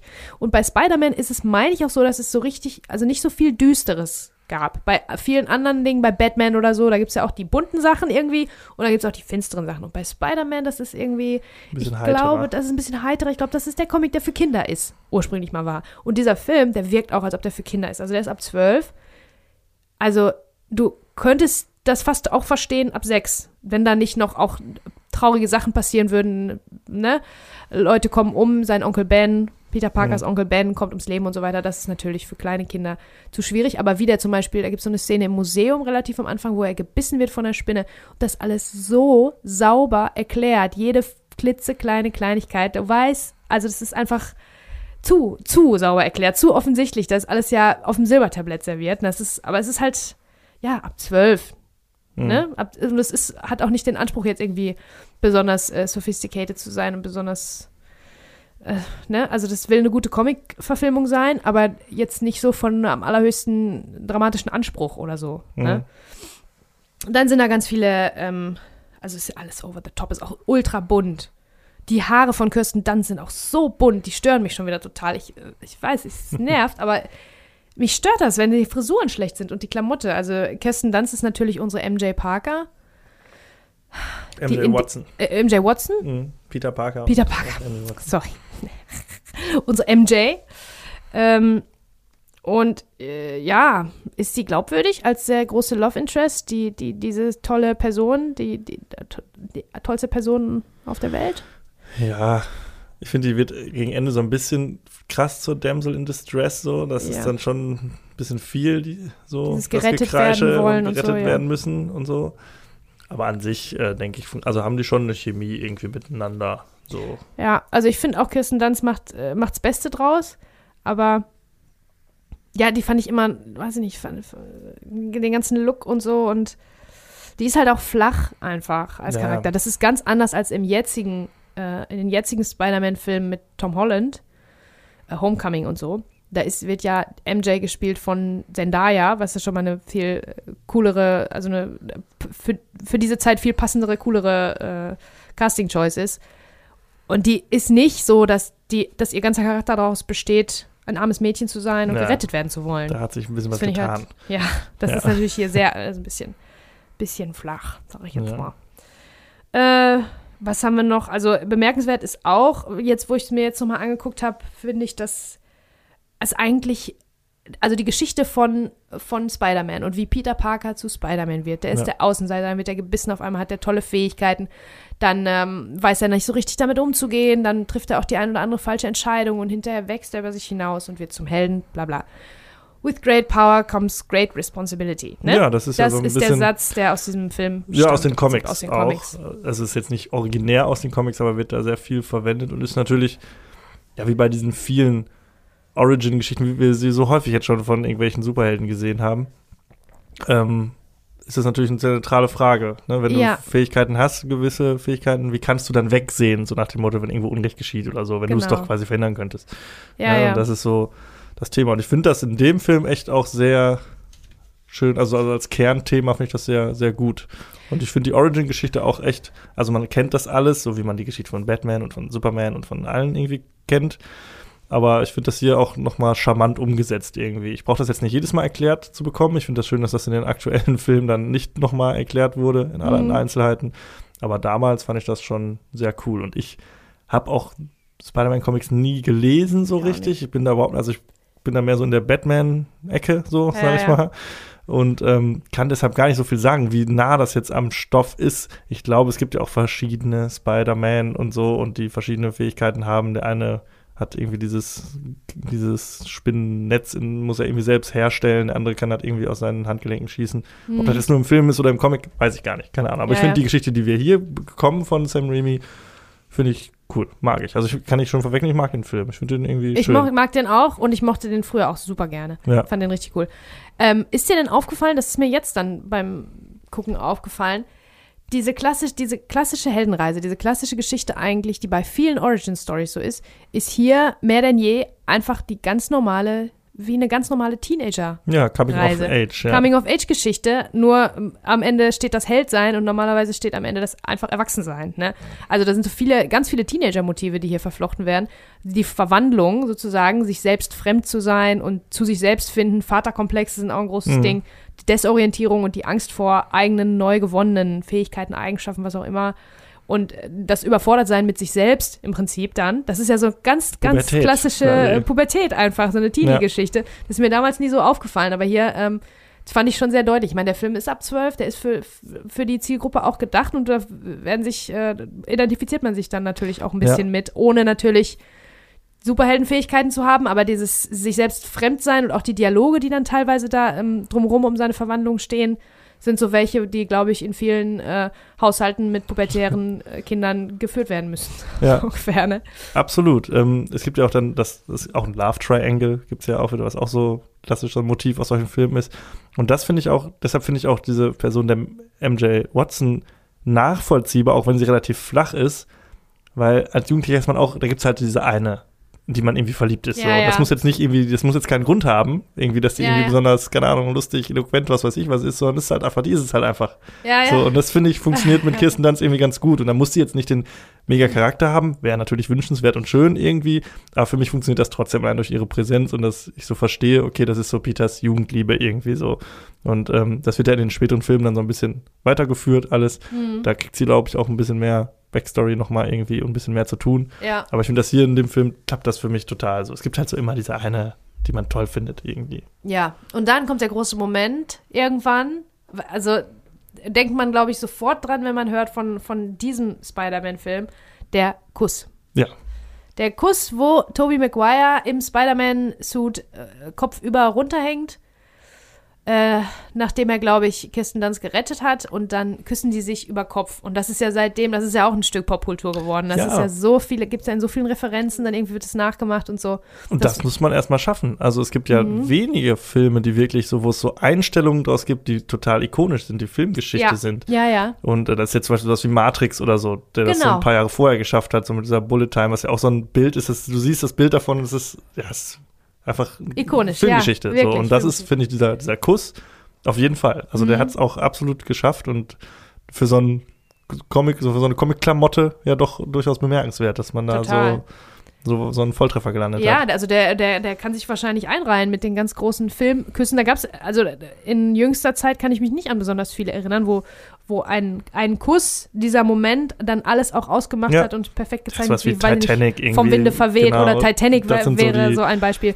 Und das ist auch äh, ein Beispiel dafür. Ja, also da, allein dafür äh, muss man schon sagen, äh, lohnt sich das. Also das ist schon bemerkenswert. Genau. War sehr, sehr unangenehm wohl zu drehen, das Ganze, was ich mir gut vorstellen Ja, kann. Weil er hat die Wasser die Maske, ein, ist so halb aufgeklappt und über die Nase noch so halb drüber und das Wasser, natürlich regnet es beim guten Kuss, Ja. da muss es natürlich regnen.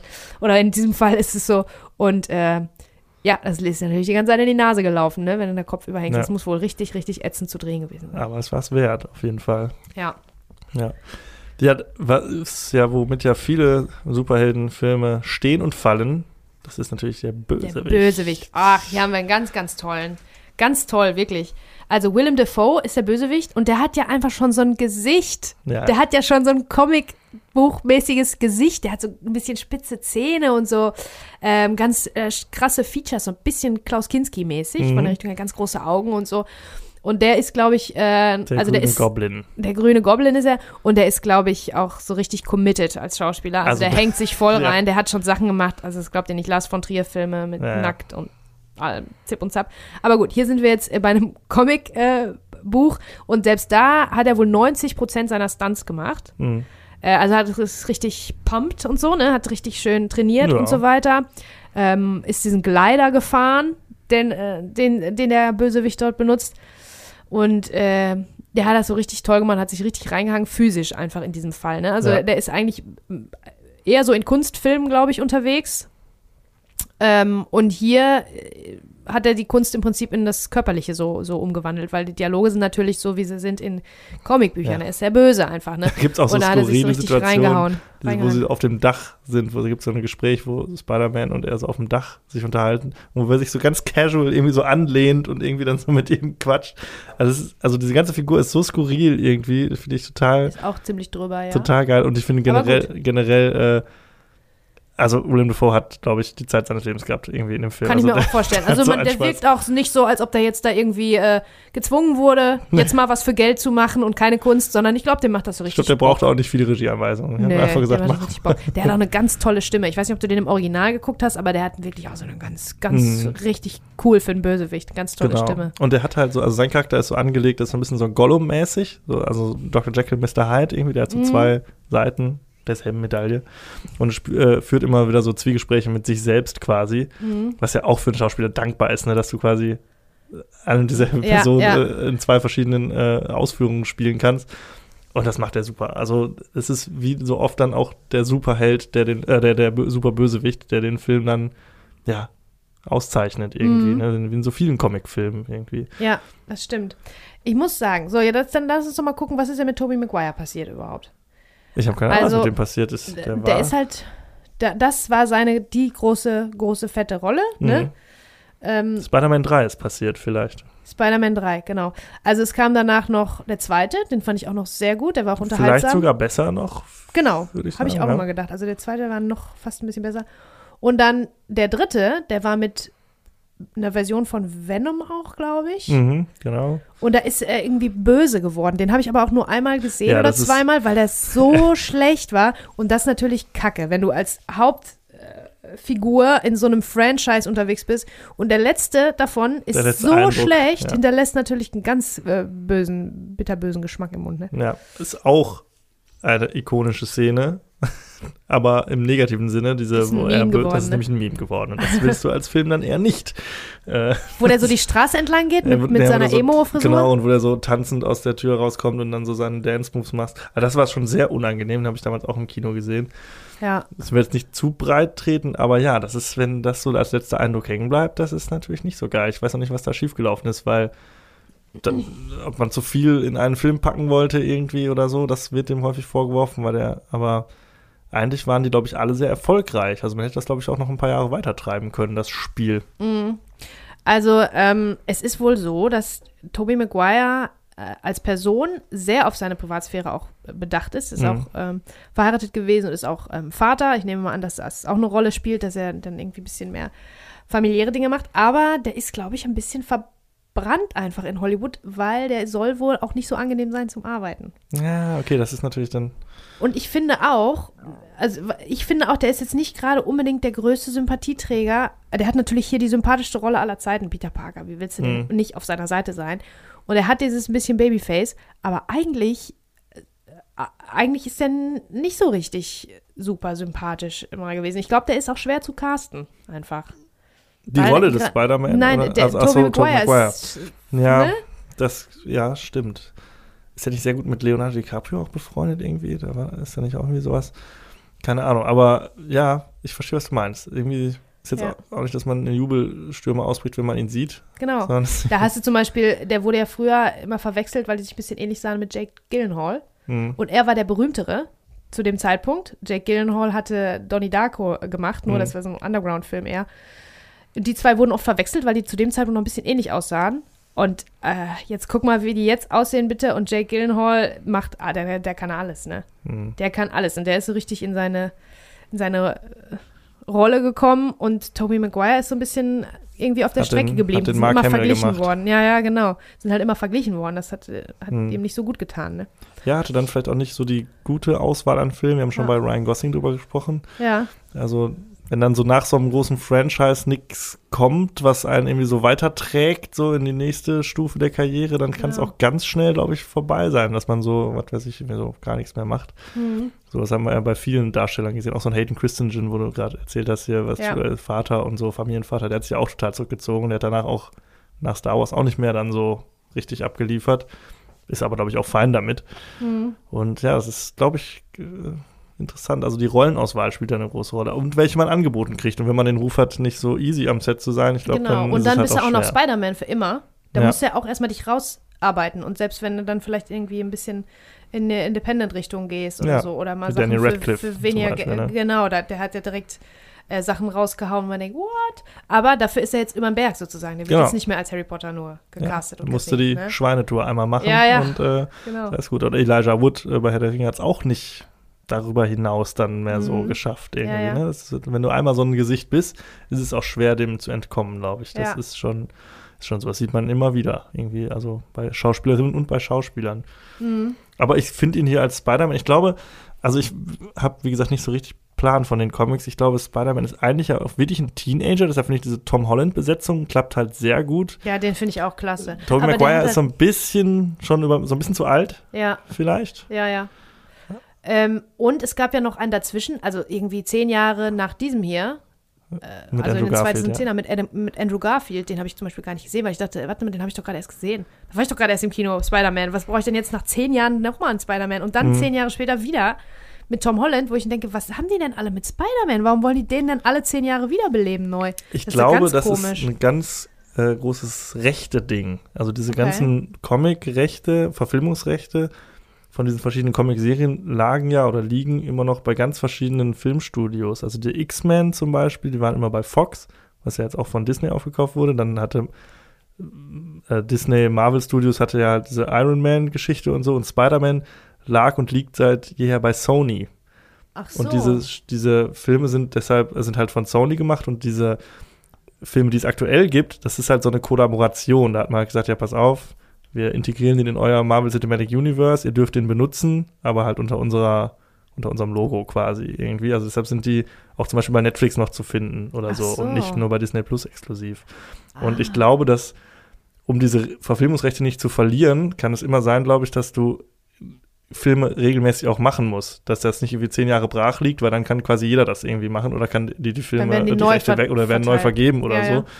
Und ich glaube, dass man das, das, also ist jetzt reine Spekulation, aber so ist es zumindest bei so Sachen wie Hellraiser oder solchen Sachen, dass da immer mal ab und zu so ein Direct-to-DVD-Kack rauskommt, einfach damit die die Rechte weiter behalten. Hm, So, und okay. das kann ich mir vorstellen, dass das hier im großen Stil auch so war, dass man gesagt hat, okay, wir haben diesen Spider-Man, diese eine Trilogie abgeschlossen. Und jetzt nehmen wir einfach eine andere Spider-Man-Comic-Serie, dieses Amazing Spider-Man, und machen dann daraus was und versuchen dann da das weiter zu am Leben zu Aber halten. das ist doch auch die Origin-Story bei Amazing Spider-Man mit Andrew Garfield. genau, das ist jetzt doch frag mich nicht, wo der Unterschied ist und so zwischen, ja, aber bei ihm ist es ja zum, also ich weiß auch nicht, wo der Comic-Unterschied ist. Keine Okay, Ahnung, es gibt Amazing Spider-Man, Spectacular Spider-Man, Spider-Man, Schieß mich tot und ja, also da stecke ich jetzt nicht so drin, aber ich fand zum Beispiel die mit Andrew Garfield auch, also ich mag Andrew Garfield halt einfach total gerne.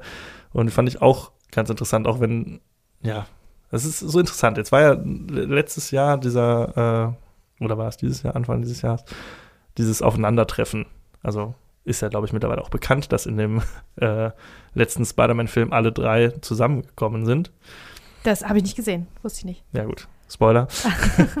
äh, aber es war auf jeden Fall ja ganz groß in, also es war, wurde lange ein Geheimnis, ein offenes Geheimnis draus gemacht. Auf jeden Fall kommen sie alle zusammen aufgrund einer Multiversumsgeschichte. Ah, cool.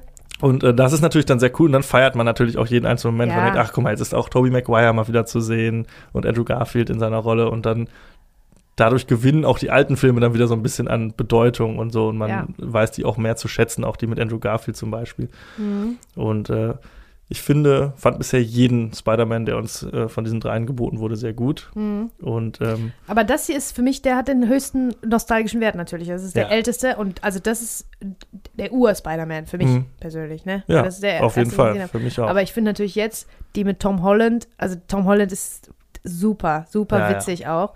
Und ähm, der hat natürlich viel mehr Tiefe ne? und viel mehr Charakter. Und der ist nicht eben nur der kleine Nerd, der gebissen wird, sondern der hat was Besonderes.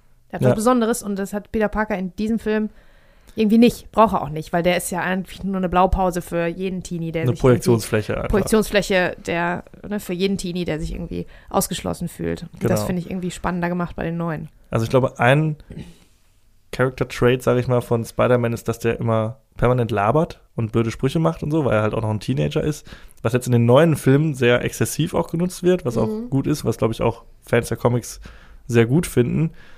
Das war bei Tobey Maguire auch teilweise so, aber noch nicht so exzessiv so. Und ich glaube, das Neuere wird von Fans eher so als ja besser empfunden oder näher an den Comics. Mhm, weiß ja, nicht, ja. wie das war. Glaube ich auch. Und auch vom Alter her natürlich. Also Tobey Maguire, ich weiß gar nicht, wie alt der damals war, aber der war schon, man sieht schon, dass er schon älter 20, ist. Ich glaube 21, 22 so. Ja. Ähm, sollen wir noch ein schnelles Wort über die Effekte verlieren? Ja, Weil das gerne. war natürlich, also ähm, da gibt es mehrere Dinge. Da gibt es so ähm, Visual Effects, ähm, was die Schnitte angeht. Da sind dann teilweise irgendwelche so Graphics, animierte Grafiken und sowas alles. Was aber am meisten herausgestochen ist damals, waren diese, diese, diese Bilder, wo er sich durch die, durch die Skyline schwingt, immer mit seinem Netz und das rausschießt Mhm. und dann schwingt er sich da durch und das war damals so, wow, das hat einen Ja. voll umgehauen. Ich weiß es noch ganz genau. Also wirklich, das war wirklich ein toller Effekt und ist immer noch, ist immer noch gut, finde ich. Ja, man sieht ihm Das das, Alter an, gut. aber Ja, es ja, funktioniert noch sieht- absolut. genau. Also da haben Das wir auch- deutlich Schlechteres Da ist auch schlau gemacht, dass es halt ähm, die wenigsten davon passieren im Hellen. Das ist eigentlich im Dunkeln. Das Mhm. ist dann gut, weil der ist natürlich animiert, Spider-Man in dem Moment. Und Animationen, wissen wir ja jetzt, äh, altern schlecht. Und dadurch, dass du die nicht so richtig siehst, sondern dass du eher diese Kamerafahrt siehst, wie die da so Mhm. durchschwingt durch die Schluchten, ähm, ist das ganz gut, ist das, hat es der Zeit, den Zahn der Zeit ganz gut standgehalten, finde ich. Ja. Oder? Ja, absolut. Also ich, klar, ne, altert immer schlecht, aber das ist noch vollkommen okay und kann man sich super angucken. So mittlerweile hat man das natürlich alles schon hundertfach und in anderer Ausführung gesehen.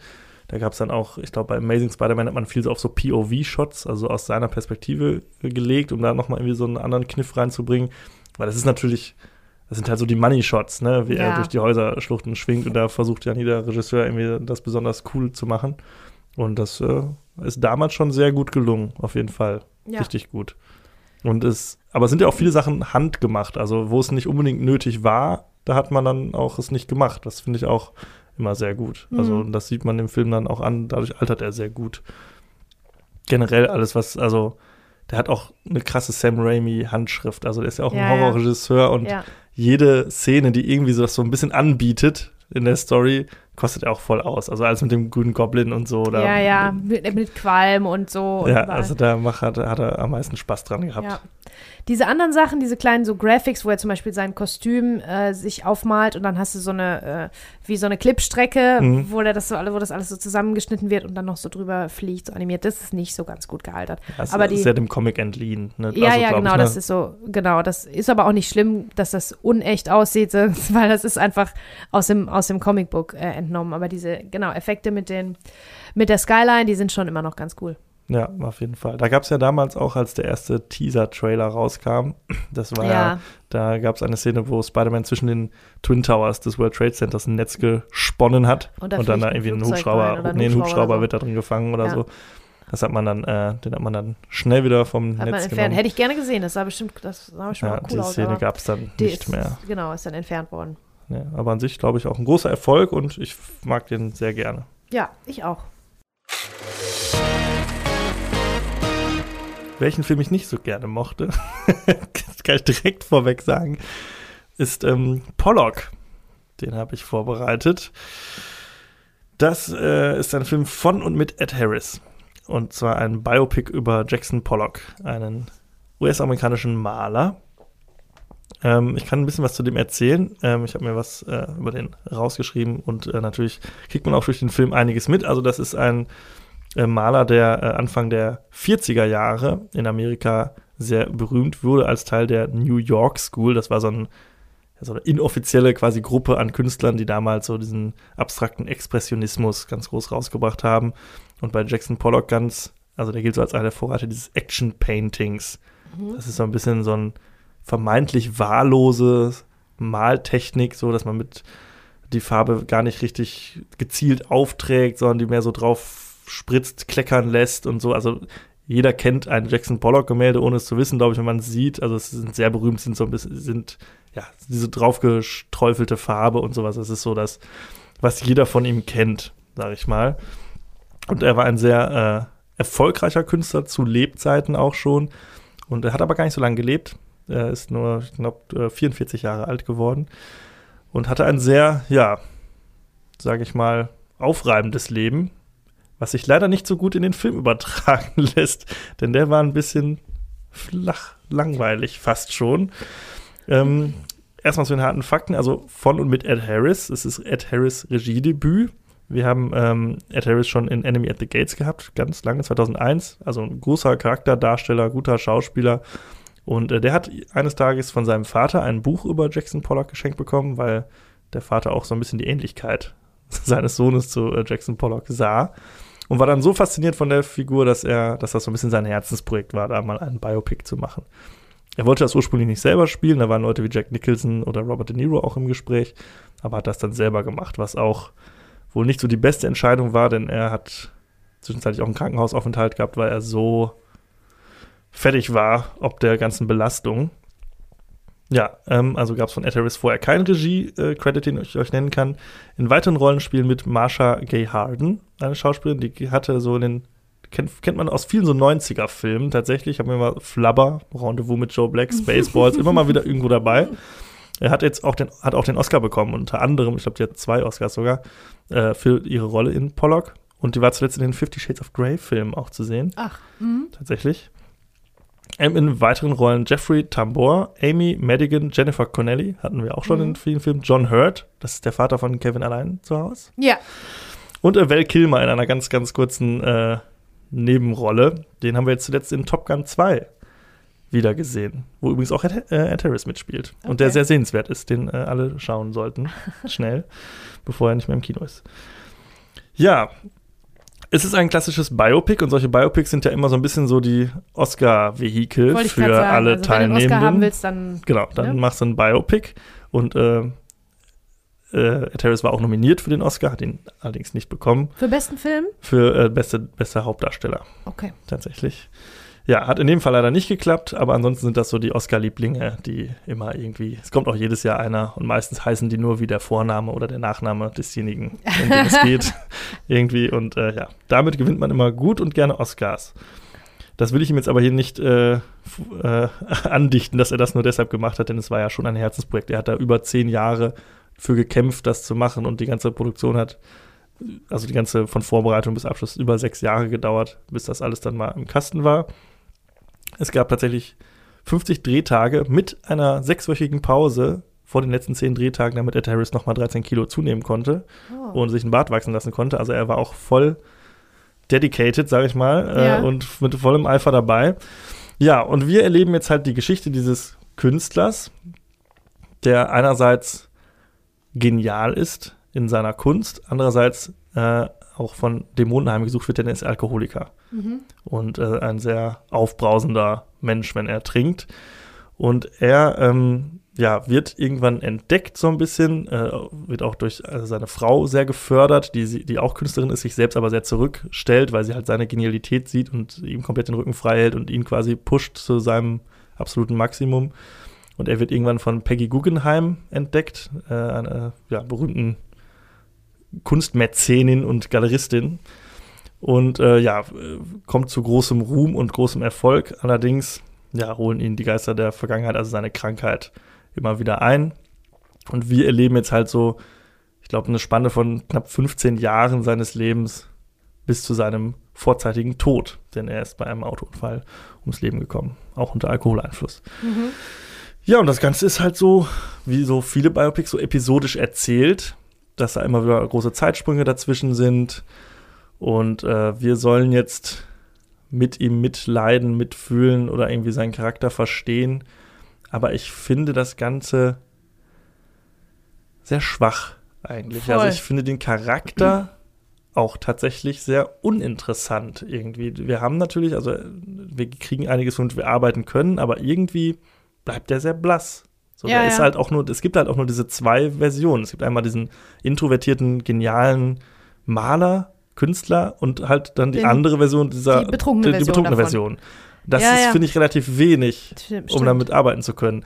Ich finde auch bei Vor so allen Dingen hat er auch keinen, äh, weit und breit keinen Save the Cat Moment, deswegen frage ich mich, kein was ist Sympathieträger, jetzt, genau. wa, was ist denn jetzt dein Problem? Und Kunst, ne? Also wir bewegen uns in einer Welt, die mir ganz fremd ist ja, und mir fehlt das sehr, dass zu irgendwo am Anfang mal eine einordnende Dialogszene oder so oder irgendwas mir erklärt, was denn die Wichtigkeit ist jetzt von seinem Zeug. Und Oder- ich stehe auch immer davor, dann, dann malt er irgendwas und dann ist das so eine Szene mit ganz dramatischer Musik, so. Und dann kommt die Frau um die Ecke und guckt sich das an und macht ganz große Augen.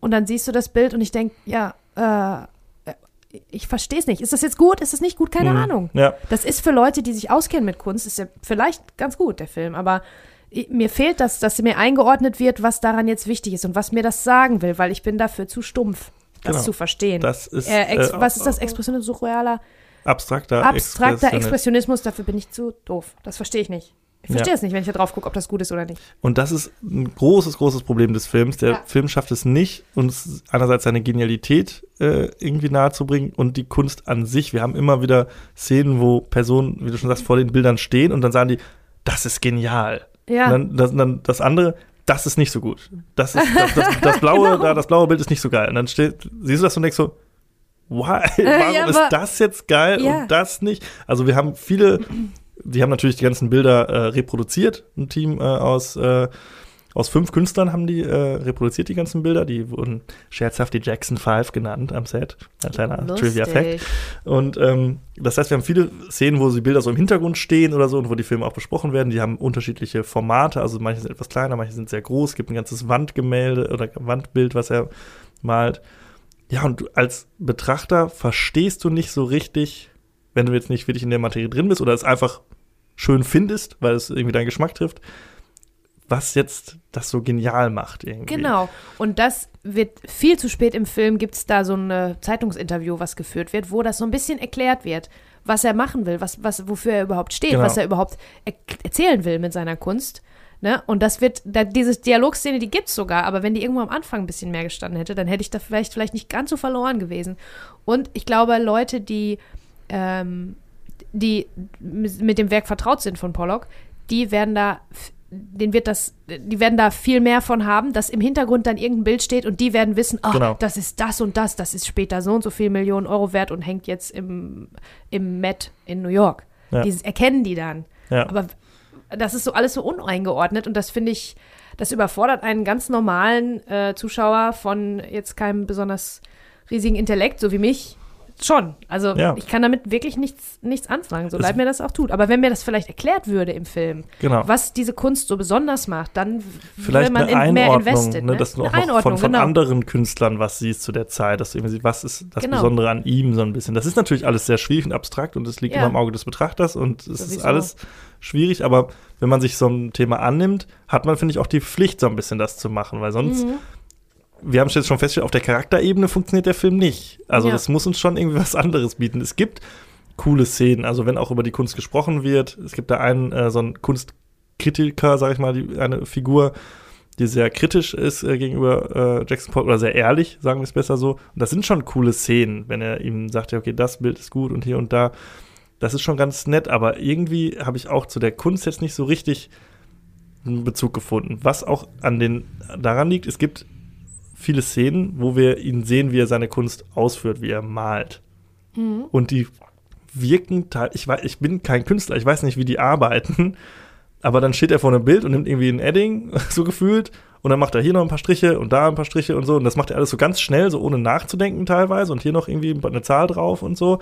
Kann sein, dass das so ist, aber das wirkt halt so ein bisschen wahllos irgendwie. Also so ein bisschen. Ja, aber auch da, wenn wir jetzt jemanden hier neben uns stehen hätten, der sich auskennt mit dieser Nee. Kunst, der würde uns sagen, dass eben diese Wahllosigkeit, glaube ich, ist das, worum es geht bei, Genau. jetzt habe ich schon wieder vergessen, surrealem, Abstrakten, Abstrakten- Surreal- äh, äh, Expressionismus, ja.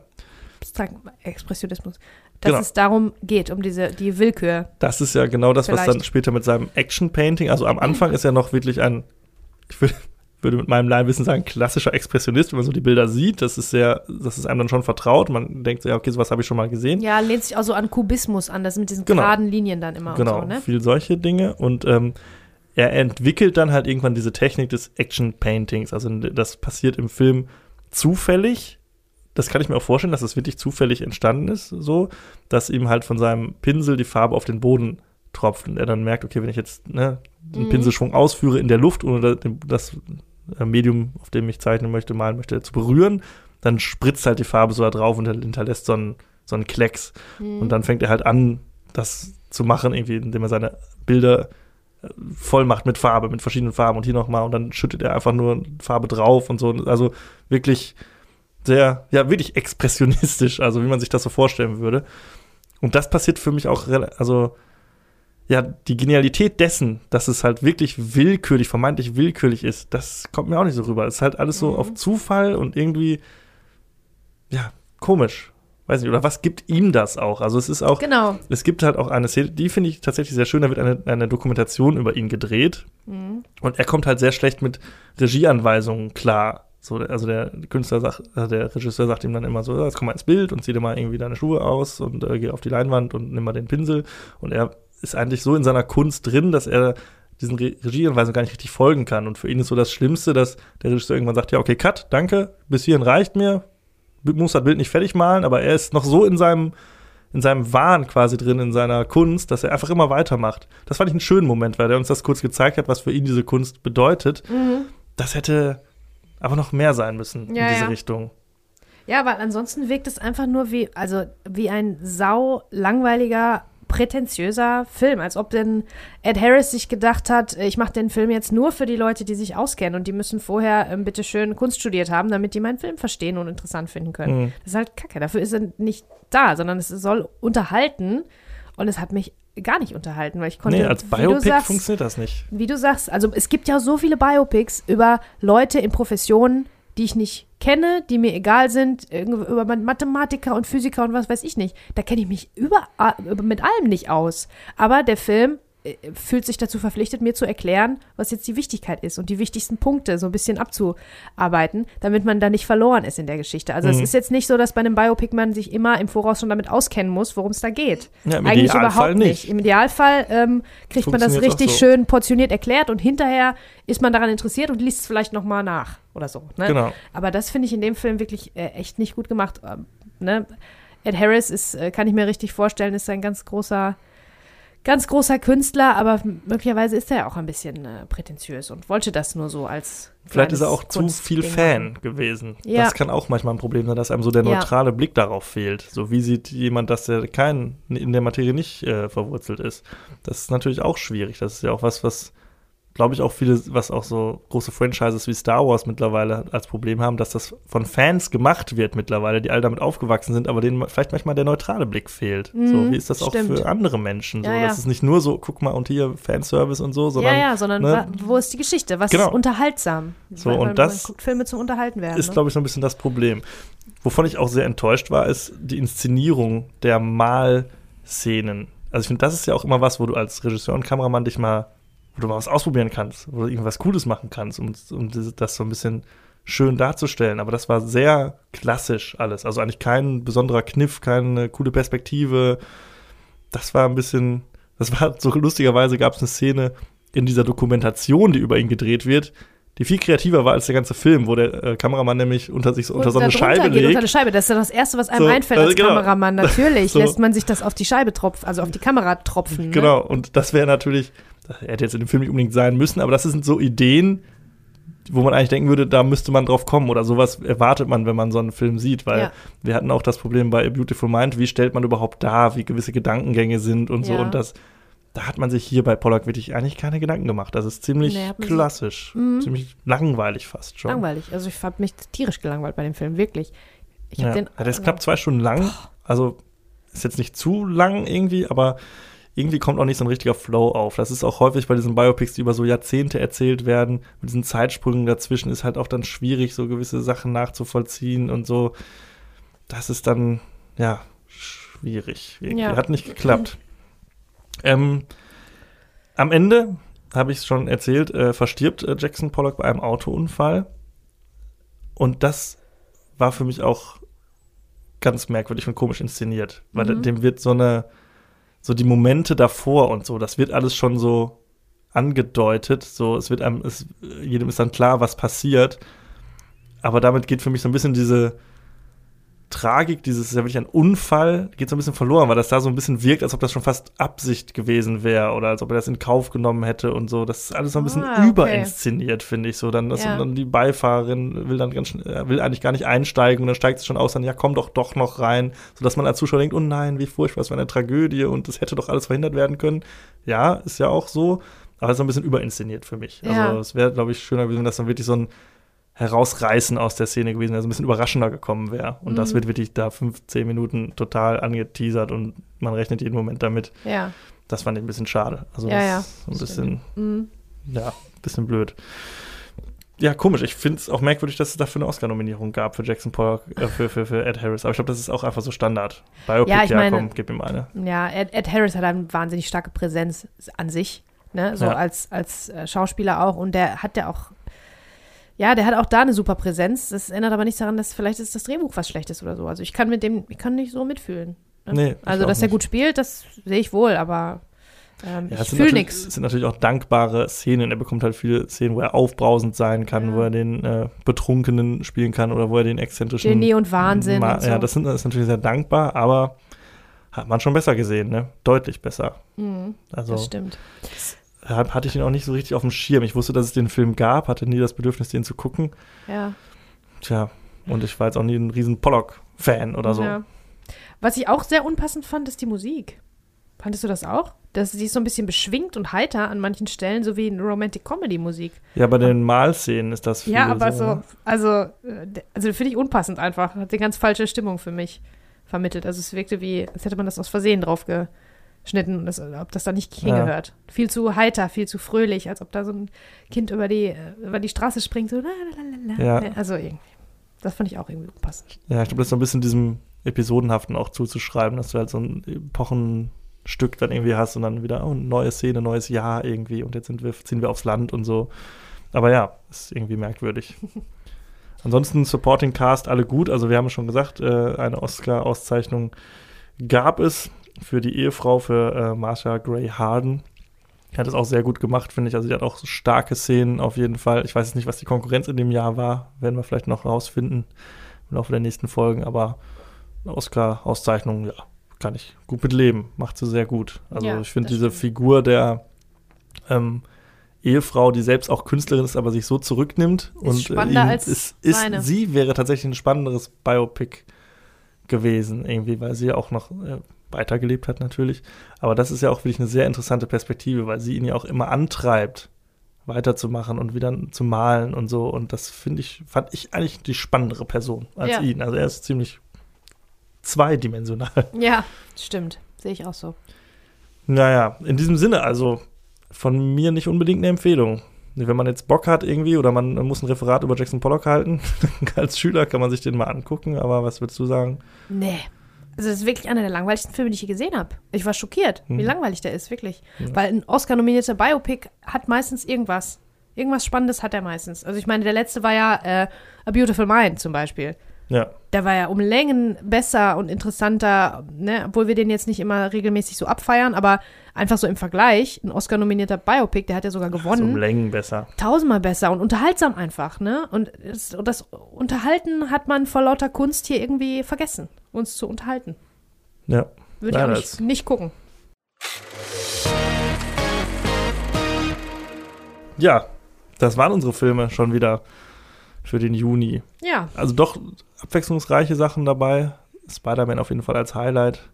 Und sonst auch so ein paar kleine Sachen. Aber es ist ja auch häufig so, wenn dann so ein großer Sommerblockbuster rauskommt, dass viele sich auch nicht trauen, da dann Irgendwas als Konkurrenz ins Kino zu gehen, was ja auch anderes Sinn schicken, macht. ja. Ja. was willst du da jetzt noch mit einem anderen Film dagegen gehen? ja. Die meisten Menschen gehen jetzt nicht so häufig ins Kino, dass sie, dann ist halt nur Geld für eine Kinokarte und die kriegt dann halt Spider-Man. Ne? Und zu dem Zeitpunkt war es ja auch tatsächlich noch so, dass man mehrmals, wenn ein Film richtig, richtig geil war, gerade so ein Actionfilm, dass man mehrmals ins Kino gegangen ist auch, ne? Ja, Also, von daher. Aber die großen Sommerblockbuster kommen ja auch noch. Sollen wir noch eine äh, Film-Challenge machen? ja. Da haben wir nämlich schon länger nicht Soll mehr ich gemacht, glaub sagen ich, oder? oder? ich bin immer zuerst dran und dann sind deine Antworten immer besser. Sieben. Diesmal sage ich auf jeden Fall sieben. Nummer 7 oder? Nee, die hatten wir, glaube ich, schon. Warte mal. Nein, das ist meine Antwort. Ich bin immer neidisch, wenn du den vor mir hattest. Ich werde nicht 7 nehmen. Ja, du kannst ja mal, äh, hau mal raus. Eine, Eine Zahl. Zahl. Zwölf. Okay, 12. Ja. Ein Film, den du hast oder nicht magst von deinem eigentlichen Lieblingsgenre.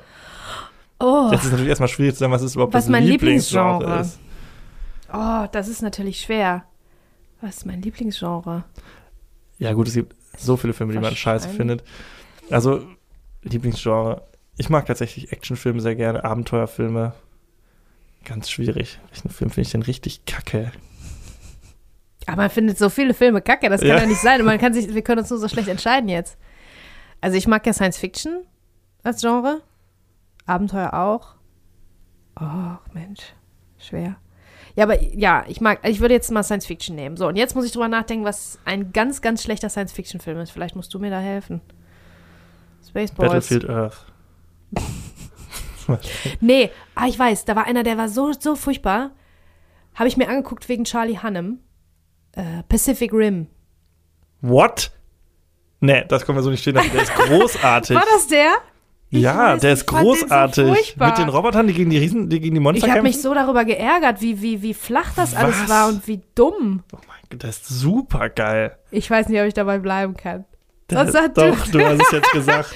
Ja, aber sag mir mal einen ganz schlechten Science-Fiction-Film. Warte mal. Vielleicht nehme ich den dann lieber, weil jetzt habe ich Angst vor den Pacific Rim Äh, äh. Lost in Space. Der ist auch richtig doof. mit, äh, mit Joey, ne? Mit Joey Tribbiani. Ja. Ist das denn der mit... Ich habe mich so darüber geärgert. Ich bleibe jetzt dabei. Ich fand Pacific Rim scheiße. Okay, ähm, dann nehme ich halt aus meinem Lieb- Lieblingsgenre, ja, sage ich Actionfilme, nehme ich eine Comic-Verfilmung und dann nehme ich halt einfach eine der größten Kinoenttäuschungen meines ganzen Lebens, The Dark Knight Rises. Das kannst du nicht sagen. Ich glaube, du spinnst. Was? Den finde ich so kacke. The Dark Knight Rises findest du kacke. Find ich richtig das ist der mit Bane, oder nicht? Da, ja, das war Top 3. Nee, ich glaube, es war die größte Kinoenttäuschung meines Lebens. Franz, ich bin, ich bin erschüttert. Ich bin erschüttert, wirklich. Ja. Du hast, also, wenn das das Schlechteste ist, was du gesehen hast im Kino, dann herzlichen Glückwunsch. Dann hast du wirklich nicht viel Schlechtes gesehen. Weil ich habe schlechtere ist, Sachen es ist gesehen. eine Frage von Erwartungshaltung und dem, was am Ende rauskommt. Erwartungsmanagement, ja. Das, Das war das Problem. große Problem. Was hat dich denn so gestört an The Dark Knight Rises? Nur mal so ganz kurz umrissen, weil ich finde den super gut. Der ist natürlich nicht so gut wie die anderen zwei äh, Batman-Filme von Christopher Nolan, nicht. aber der hatte wirklich auch seine, seine Stärken. Den habe ich zum Beispiel zu Hause oft noch geguckt, öfter als die anderen, weil er einfach so eine, weil der so einen, so einen Drive hat, so eine Stimmung, so ein, so ein, wie so ein, wie so ein Hans Zimmer, wo man Also was über allem liegt. Die ganze, die ganze Story macht von Forum sind überhaupt keinen Sinn. Die ist auch viel zu voll mit allem möglichen Kram. Der ja, Bösewicht da ist schlecht, der Twist ist Logikprobleme schlecht. gibt's, Logikprobleme. Zeit, Chronologieprobleme auch ein bisschen Alles, und so, aber ich finde Quatsch. für Unterhaltung Nee, viel Also zu lang auch. Das sollte so, ein, e- so eine epische Geschichte werden. Kompletter Quatsch. Partner, so viele Augenrollenmomente dabei. Ich meine, es gibt viele Kackfilme, aber den finde ich, also den war echt nach, ich war ein riesen Christopher Nolan-Fan und der Film hat echt dann gesagt, okay, es muss, und seitdem hat er auch für mich nichts richtig Gutes mehr gemacht. Ich weiß, viele mögen Interstellar. Bin ich jetzt eigentlich so ein Riesenfan von, aber danach und auch Ten- Tenet könnte ich auch sagen. Tenet! Ich sag noch Tenet. Tenet eine Tenet als, als ja. absoluten Scheiß-Action-Film. Der war auch, das war auch ein Müll. Also, Ja, okay, jetzt fallen mir immer mehr da ein Kackfilme bisschen ein. mehr, äh, bisschen mehr äh, mitfiebern. Aber du bist halt auch so nachtragend, ne?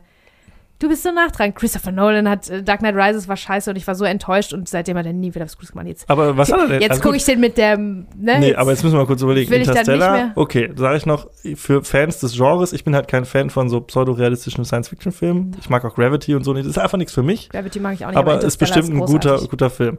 Also für manche Menschen. Aber Dark Knight Rises war kacke. Dunkirk war voll lame, super schlecht und Tenet war doch auch kacke. Also der hat doch seitdem wirklich war, nichts Geiles war glaube ich, nur Kacke, da haben wir uns, glaube ich, schon mal drüber unterhalten, weil wir, weil der einfach, weil ich, also ich habe den nicht verstanden. Ja, aber den kann, der ist Sorry. auch einfach scheiße erzählt. Das ist nicht unser Fehler, das ist ein Fehler von dem Film, weil niemand hat den verstanden, weil der auch einfach schlecht erzählt. Ja, ja, wahrscheinlich, wahrscheinlich. Der ist richtig dumm. Ja, gut. Also ich bleibe bei Pacific Rim. Nee, also ich bin Dark Knight Rises. so, also der ist richtig Okay, kacke. also Ja, wir ich sind freue gespannt mich auf schon eure. auf eure Antworten. ist gar nicht so leicht. Also, weil man findet ja viele Filme kacke und man regt sich oft über Filme auf, aber man vergisst sie dann ja auch schnell. Man äh, merkt sich ja immer eher die Filme, die man geil findet. ja, ja. So. Da sind so zwei, drei, die man sich so als schlechteste Filme aller Zeiten abgespeichert hat, so für, fürs persönliche Empfinden, aber ja, ja, das ist auch mit der Genre-Eingrenzung natürlich schwierig. Wenn man Ja. jetzt sagt Actionfilme, da gibt es ja, das ist ja alles. Auch Star Wars ist ja irgendwie ein Actionfilm oder so. Ich will nicht Mhm. was Star Wars 8 sagen. Ja, gibt viel. Keine na Ahnung. gut. Also spannend, was wir wieder. Ich bin sehr gespannt, was, was ihr da so zu, zu sagen habt. Ja, haut raus. Lasst ein Abo da, lasst ein Like da, bewertet uns. Und äh, bis zum nächsten Mal. Bis zum nächsten Mal. Tschüss. Filmzeitreise.